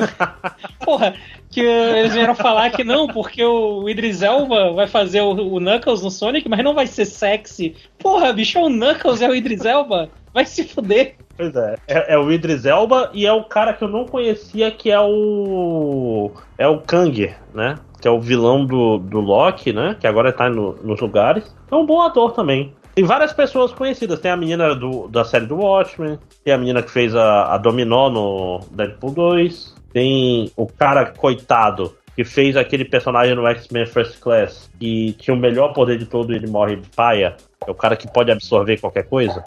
Aí ele vira cinzas. Então tem vários atores negros talentosos fazendo essas duas facções de luta. A história é o seguinte: o Ruffus, começa com o Ruffus Buck é, indo na casa que tem uma criança lá, é, botando a arma na frente de todo mundo, mata a mulher, mata o, o, o marido e pega a criança e faz uma cruz com a faca na cabeça. Aí passa, sei lá, 20 anos pro futuro, essa criança é o, é o Nate Love, que é um. É um bandido. É um. É um ladrão que rouba bandidos, então ele não é procurado. E ele tá tranquilo porque, tipo, esse Rufus tá preso e blá blá blá, então ele tá tá mais de boa. Aí o Ruffles é solto e ele fala: Eu tenho que matar esse filho da puta. É a última coisa que eu tenho que fazer. Né? Um então é uma história de vingança. É uma história de vingança. O cara matou meu pai e minha mãe. E o filme é um filme muito bonito. Assim, é, a direção de arte é, é bem legal. Porque o Rufus, assim que ele é solto, ele vai voltar para a cidade dele, que é uma cidade negra, no sentido de cidade de negros, que é toda colorida, toda bonita e tal. E tem uma hora que os caras vão roubar uma cidade dos brancos. E a cidade do branco, todos os prédios são brancos. Literalmente pintados de branco, cara. Super discreto. Mas é, é muito maneiro. É, é, é, é uma coisa. É assim, assim, nossa, não, não é discreto, mas fica legal, porque são poucos brancos, inclusive, que aparecem no filme, né? Porque se tu for olhar os faroeste de antigamente, a maioria nem mostra. É como se não existissem negros naquela. É, basicamente região, é. Né, cara? Então eles meio que fazem o inverso do, dessa parada. Ah, no geral, o filme é bem legal. Eu só tenho uma reclamação que é o fato de que chega no, no grande tiroteio no final, é um tiroteio meio sem, sem peso. Porque, tipo, saca os personagens que são fodas, eles não se escondem, só ficam fazendo pose e atirando, saca? Sei. É uma coisa que acontece em Faroeste, mas é durante muito tempo você fica, porra, cara, eu não tô. Não tô sentindo nada com esse tiroteio porque não tenho a sensação de que alguém pode morrer a qualquer instante, saca? Uhum. Mas no geral é um, filme, é um filme bem legal. A trilha sonora é uma trilha sonora moderna, toca reggae, toca. É, ele, ele tá no meio. no meio termo entre um, um faroeste tradicional e um sukiyaki western jungle, saca? Uhum. Tipo, um negócio super estilizado, ou um negócio tradicional. Ele tá ali no meio. Ele não, ele não exagera na estilização. Caralho, produção né? Jay-Z. É. Não, o, o, o, filme, o filme é maneiro, os atores são bons. E é um filme é divertido. Produtor, cara. É, é, eu recomendo. É, qual é o nome em inglês? Pra você que The Harder They Fall. They Fall. The, they fall. É. Eu gosto é dos o, atores. Eu, eu o mais duro que eles caem. É. Tipo assim, você liga pros personagens. E é, e é, bom, e é só isso que você quer no filme, né? É, é, e, e aquela história, ele é. Eles são simpáticos, saca? Até, inclusive o pessoal do, do vilão e tal. Não é. Por exemplo, que é um outro exemplo de um filme é, que tentou ir nesse mesmo rumo e deu errado. É aquele do RZA, que era. É, RZA Movie. É, é Risa. Qual é, é o nome dele? Que ele dirige. É o Homem do Punho de Ferro. Que aí já é uma mistura de Kung Fu com faroeste. E, e ele se, o cara dirige o filme e se bota como ator principal e tal. Tipo, é um. É um, é um tem uma linha. A, o roteiro do Eli Roth, socorro. Grande Eli Roth, né? É, não, tipo assim, Eli Roth faz coisas legais, mas eu não ia pensar assim. É, o Alberg. O, o roteiro é o, é o que é bom. Cara, eu tava tentando não rir, realmente. Pode crer. Mas é, então, é, é um filme. É. Valor de produção bom, é um filme interessante, original Netflix, vale a pena. É isso. Vai lá, Panda. Finaliza. Ah, a minha última coisa, eu, não, eu realmente não assisti nada. Talvez, quem sabe, né? Aí a partir de depois de amanhã. Ah, mas ah, uma última coisa que eu fiz esse meio tempo foi eu comecei a ler um quadrinho, que era algo que eu não fazia há muito tempo, eu acho. Que é. Eu podia ter feito o segue em cima do, do- da primeira coisa que o Ed falou sobre os filmes, porque. Eu não fiz porque, né? Filme, filme. Porque assim como o. Eu sei o que vocês fizeram no ano passado, ele é um, um quadrinho que o nome dele já explica a premissa, que é o Something's Killing the Children, Hum, ou Alguma Coisa Está Matando as Crianças. meu Deus, será que ninguém pensa nas crianças? Crianças, exato. Criancinhas. Qual é o negócio do Alguma Coisa Está Matando as Crianças? É, a história começa com um, um adolescente, ele tá junto com os amigos dele, hum, tipo, festa do pijama, essas, essas coisas. Aí eles começam a fazer desafiozinho, aí um deles é tipo, ah, vai lá na floresta fazer não sei o quê. Aí eles vão pra floresta, aí o personagem principal dá uma tropeçada, sai rolando, barranco abaixo. Aí quando ele levanta assim, não, eu tô bem, pessoal. Que ele olha, ele vê o corpo de todos os amigos dele destroçados. E aí dá tipo um flash forward pra ele, tipo, falando pra polícia, não, e foi isso que eu vi e tal. E aí, beleza, a polícia deixa ele ir. E aí esse que surge é a personagem principal mesmo da história, que é a, a Erika Slaughter. Caralho, que ela. que nome. Então, Caralho, Nome. bem discreto, né? que nome? E aí ela, então, eu queria saber o que aconteceu. Ele, ah, eu já falei pra polícia o que aconteceu. Não, não, não, não, não, não, não. Eu não quero saber o que você contou pra eles, eu quero saber o que aconteceu. E aí a história é meio que. É um. Meio que um clichê, um trope. Já é um trope, já, eu acho. Que é, existem esses monstros, só que só crianças conseguem ver esses monstros, porque crianças não, não têm o cérebro completamente desenvolvido, então ele, então crianças acreditam e para você conseguir enxergar o monstro, você tem que acreditar essas coisas todas. Só que aí como as crianças veem os monstros, os monstros conseguem interagir com as crianças, então e os monstros se alimentam de crianças. Então a premissa é que existem esses monstros e aí tem a personagem principal, que é que é a Erika, e ela trabalha para uma organização que tem como objetivo matar esses monstros e não deixar que o mundo saiba da existência deles. E é, é legal, é uma série bem legal, eu tô gostando bastante. Ela não é uma série de ação, ela é uma série meio. Acho que meio um thriller, porque ela tem elementos de terror, né? Afinal de contas, crianças sendo devoradas por monstros e tem um- um- algumas cenas meio gráficas, mas eu não a- eu não sei, talvez seja eu, talvez eu seja o problema.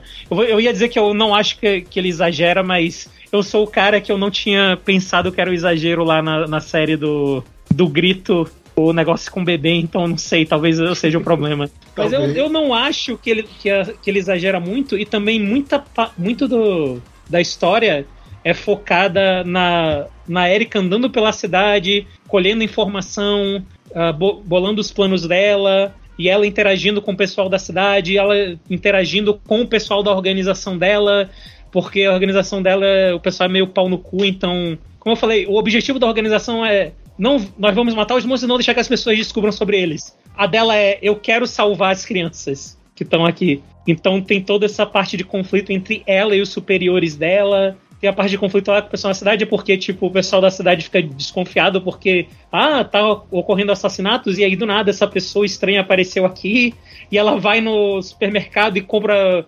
motosserra, machado, ah, aquelas tesouras de São, cortar. são coisas nada suspeitas. É, só coisas nada suspeitas. E, tipo, ela, ela é uma personagem bem legal. Eu acho que existe um nível onde tu consegue fazer o personagem que ele é cool, ele é legal, mas ele não é um babaca. E eu acho que muitas vezes o pessoal não sabe dosar isso direito e tenta fazer o personagem maneiro, mas acaba indo pro babaca. E não, ela, tipo, ela tem essa aura legal dela. Ela tem um, um negócio meio de, ah, bicho, foda-se, eu não ligo. Mas ao mesmo tempo ela não é uma escrota, sabe? Ela não. Ela demonstra, por exemplo, uma falta de respeito a autoridades, né? Mas ela claramente tá ali porque ela quer ajudar as pessoas daquela cidade e no geral ela não vai ser escrota com uma pessoa de graça, só vai ser se a pessoa for escrota com ela também. Então é bem legal, cara, a série. Ah, eu peguei dois encadernados ah, em inglês, são 10 capítulos. Eu tô. Eu li o primeiro só até agora. E leva bastante tempo. Eu acho que é só no último capítulo que ela vai atrás do, do primeiro monstro. Então, realmente, boa parte do, da história é essa construção da cidade, dos personagens que vivem nela, a relação que os personagens têm, têm entre si, esse tipo de coisa. É bem interessante, cara. Eu tô animado para ler mais. E, obviamente, uh, para quem é novo por aqui, eu tenho a minha maldição, né? Então, eu tinha ouvido falar dessa série, eu, pô, eu quero ler, eu quero ler, como é que eu vou fazer? Eu posso comprar para ler no, no Kindle, só que, pô, né, a série ela é americana, tem, as, tem, o, tem a colorização toda, né? E, porra, no Kindle se perde. Eu podia ler no celular, mas eu não gosto de ler em celular. Se eu gostasse de ler em celular, eu já tinha terminado Jojo completo. Ok, eu vou comprar os volumes, né? Mas antes de eu comprar, eu vou fazer uma pesquisa aqui. Aí eu procurei. Tem algum plano de, disso ser lançado em português? Não. Beleza. Vou pedir os encadernados em inglês. Uma. Não, duas. Duas semanas depois, apareceu na Amazon a pré-venda do primeiro encadernado em português. E pelo preço que eu paguei nos, do, dos dois primeiros encadernados, que são 10 volumes, esse primeiro em português é basicamente o mesmo preço e é o equivalente a três encadernados em inglês. Então. É. É. É isso aí. Não estou surpreso. Cara, é inacreditável. Assim pagar pelas coisas. Porque eu gosto, né, cara? Eu sou otário, é isso. Eu sou otário. Eu tenho um Switch, né? Eu tenho um Switch. É. É. Não vou, não vou criticar, não vou. Não.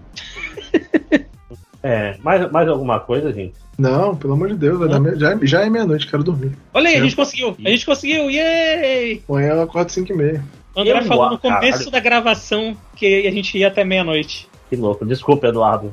Vamos dormir, gente. Três horas de gravação. É um recorde do meu castelo. É, eu duvido, mas. É.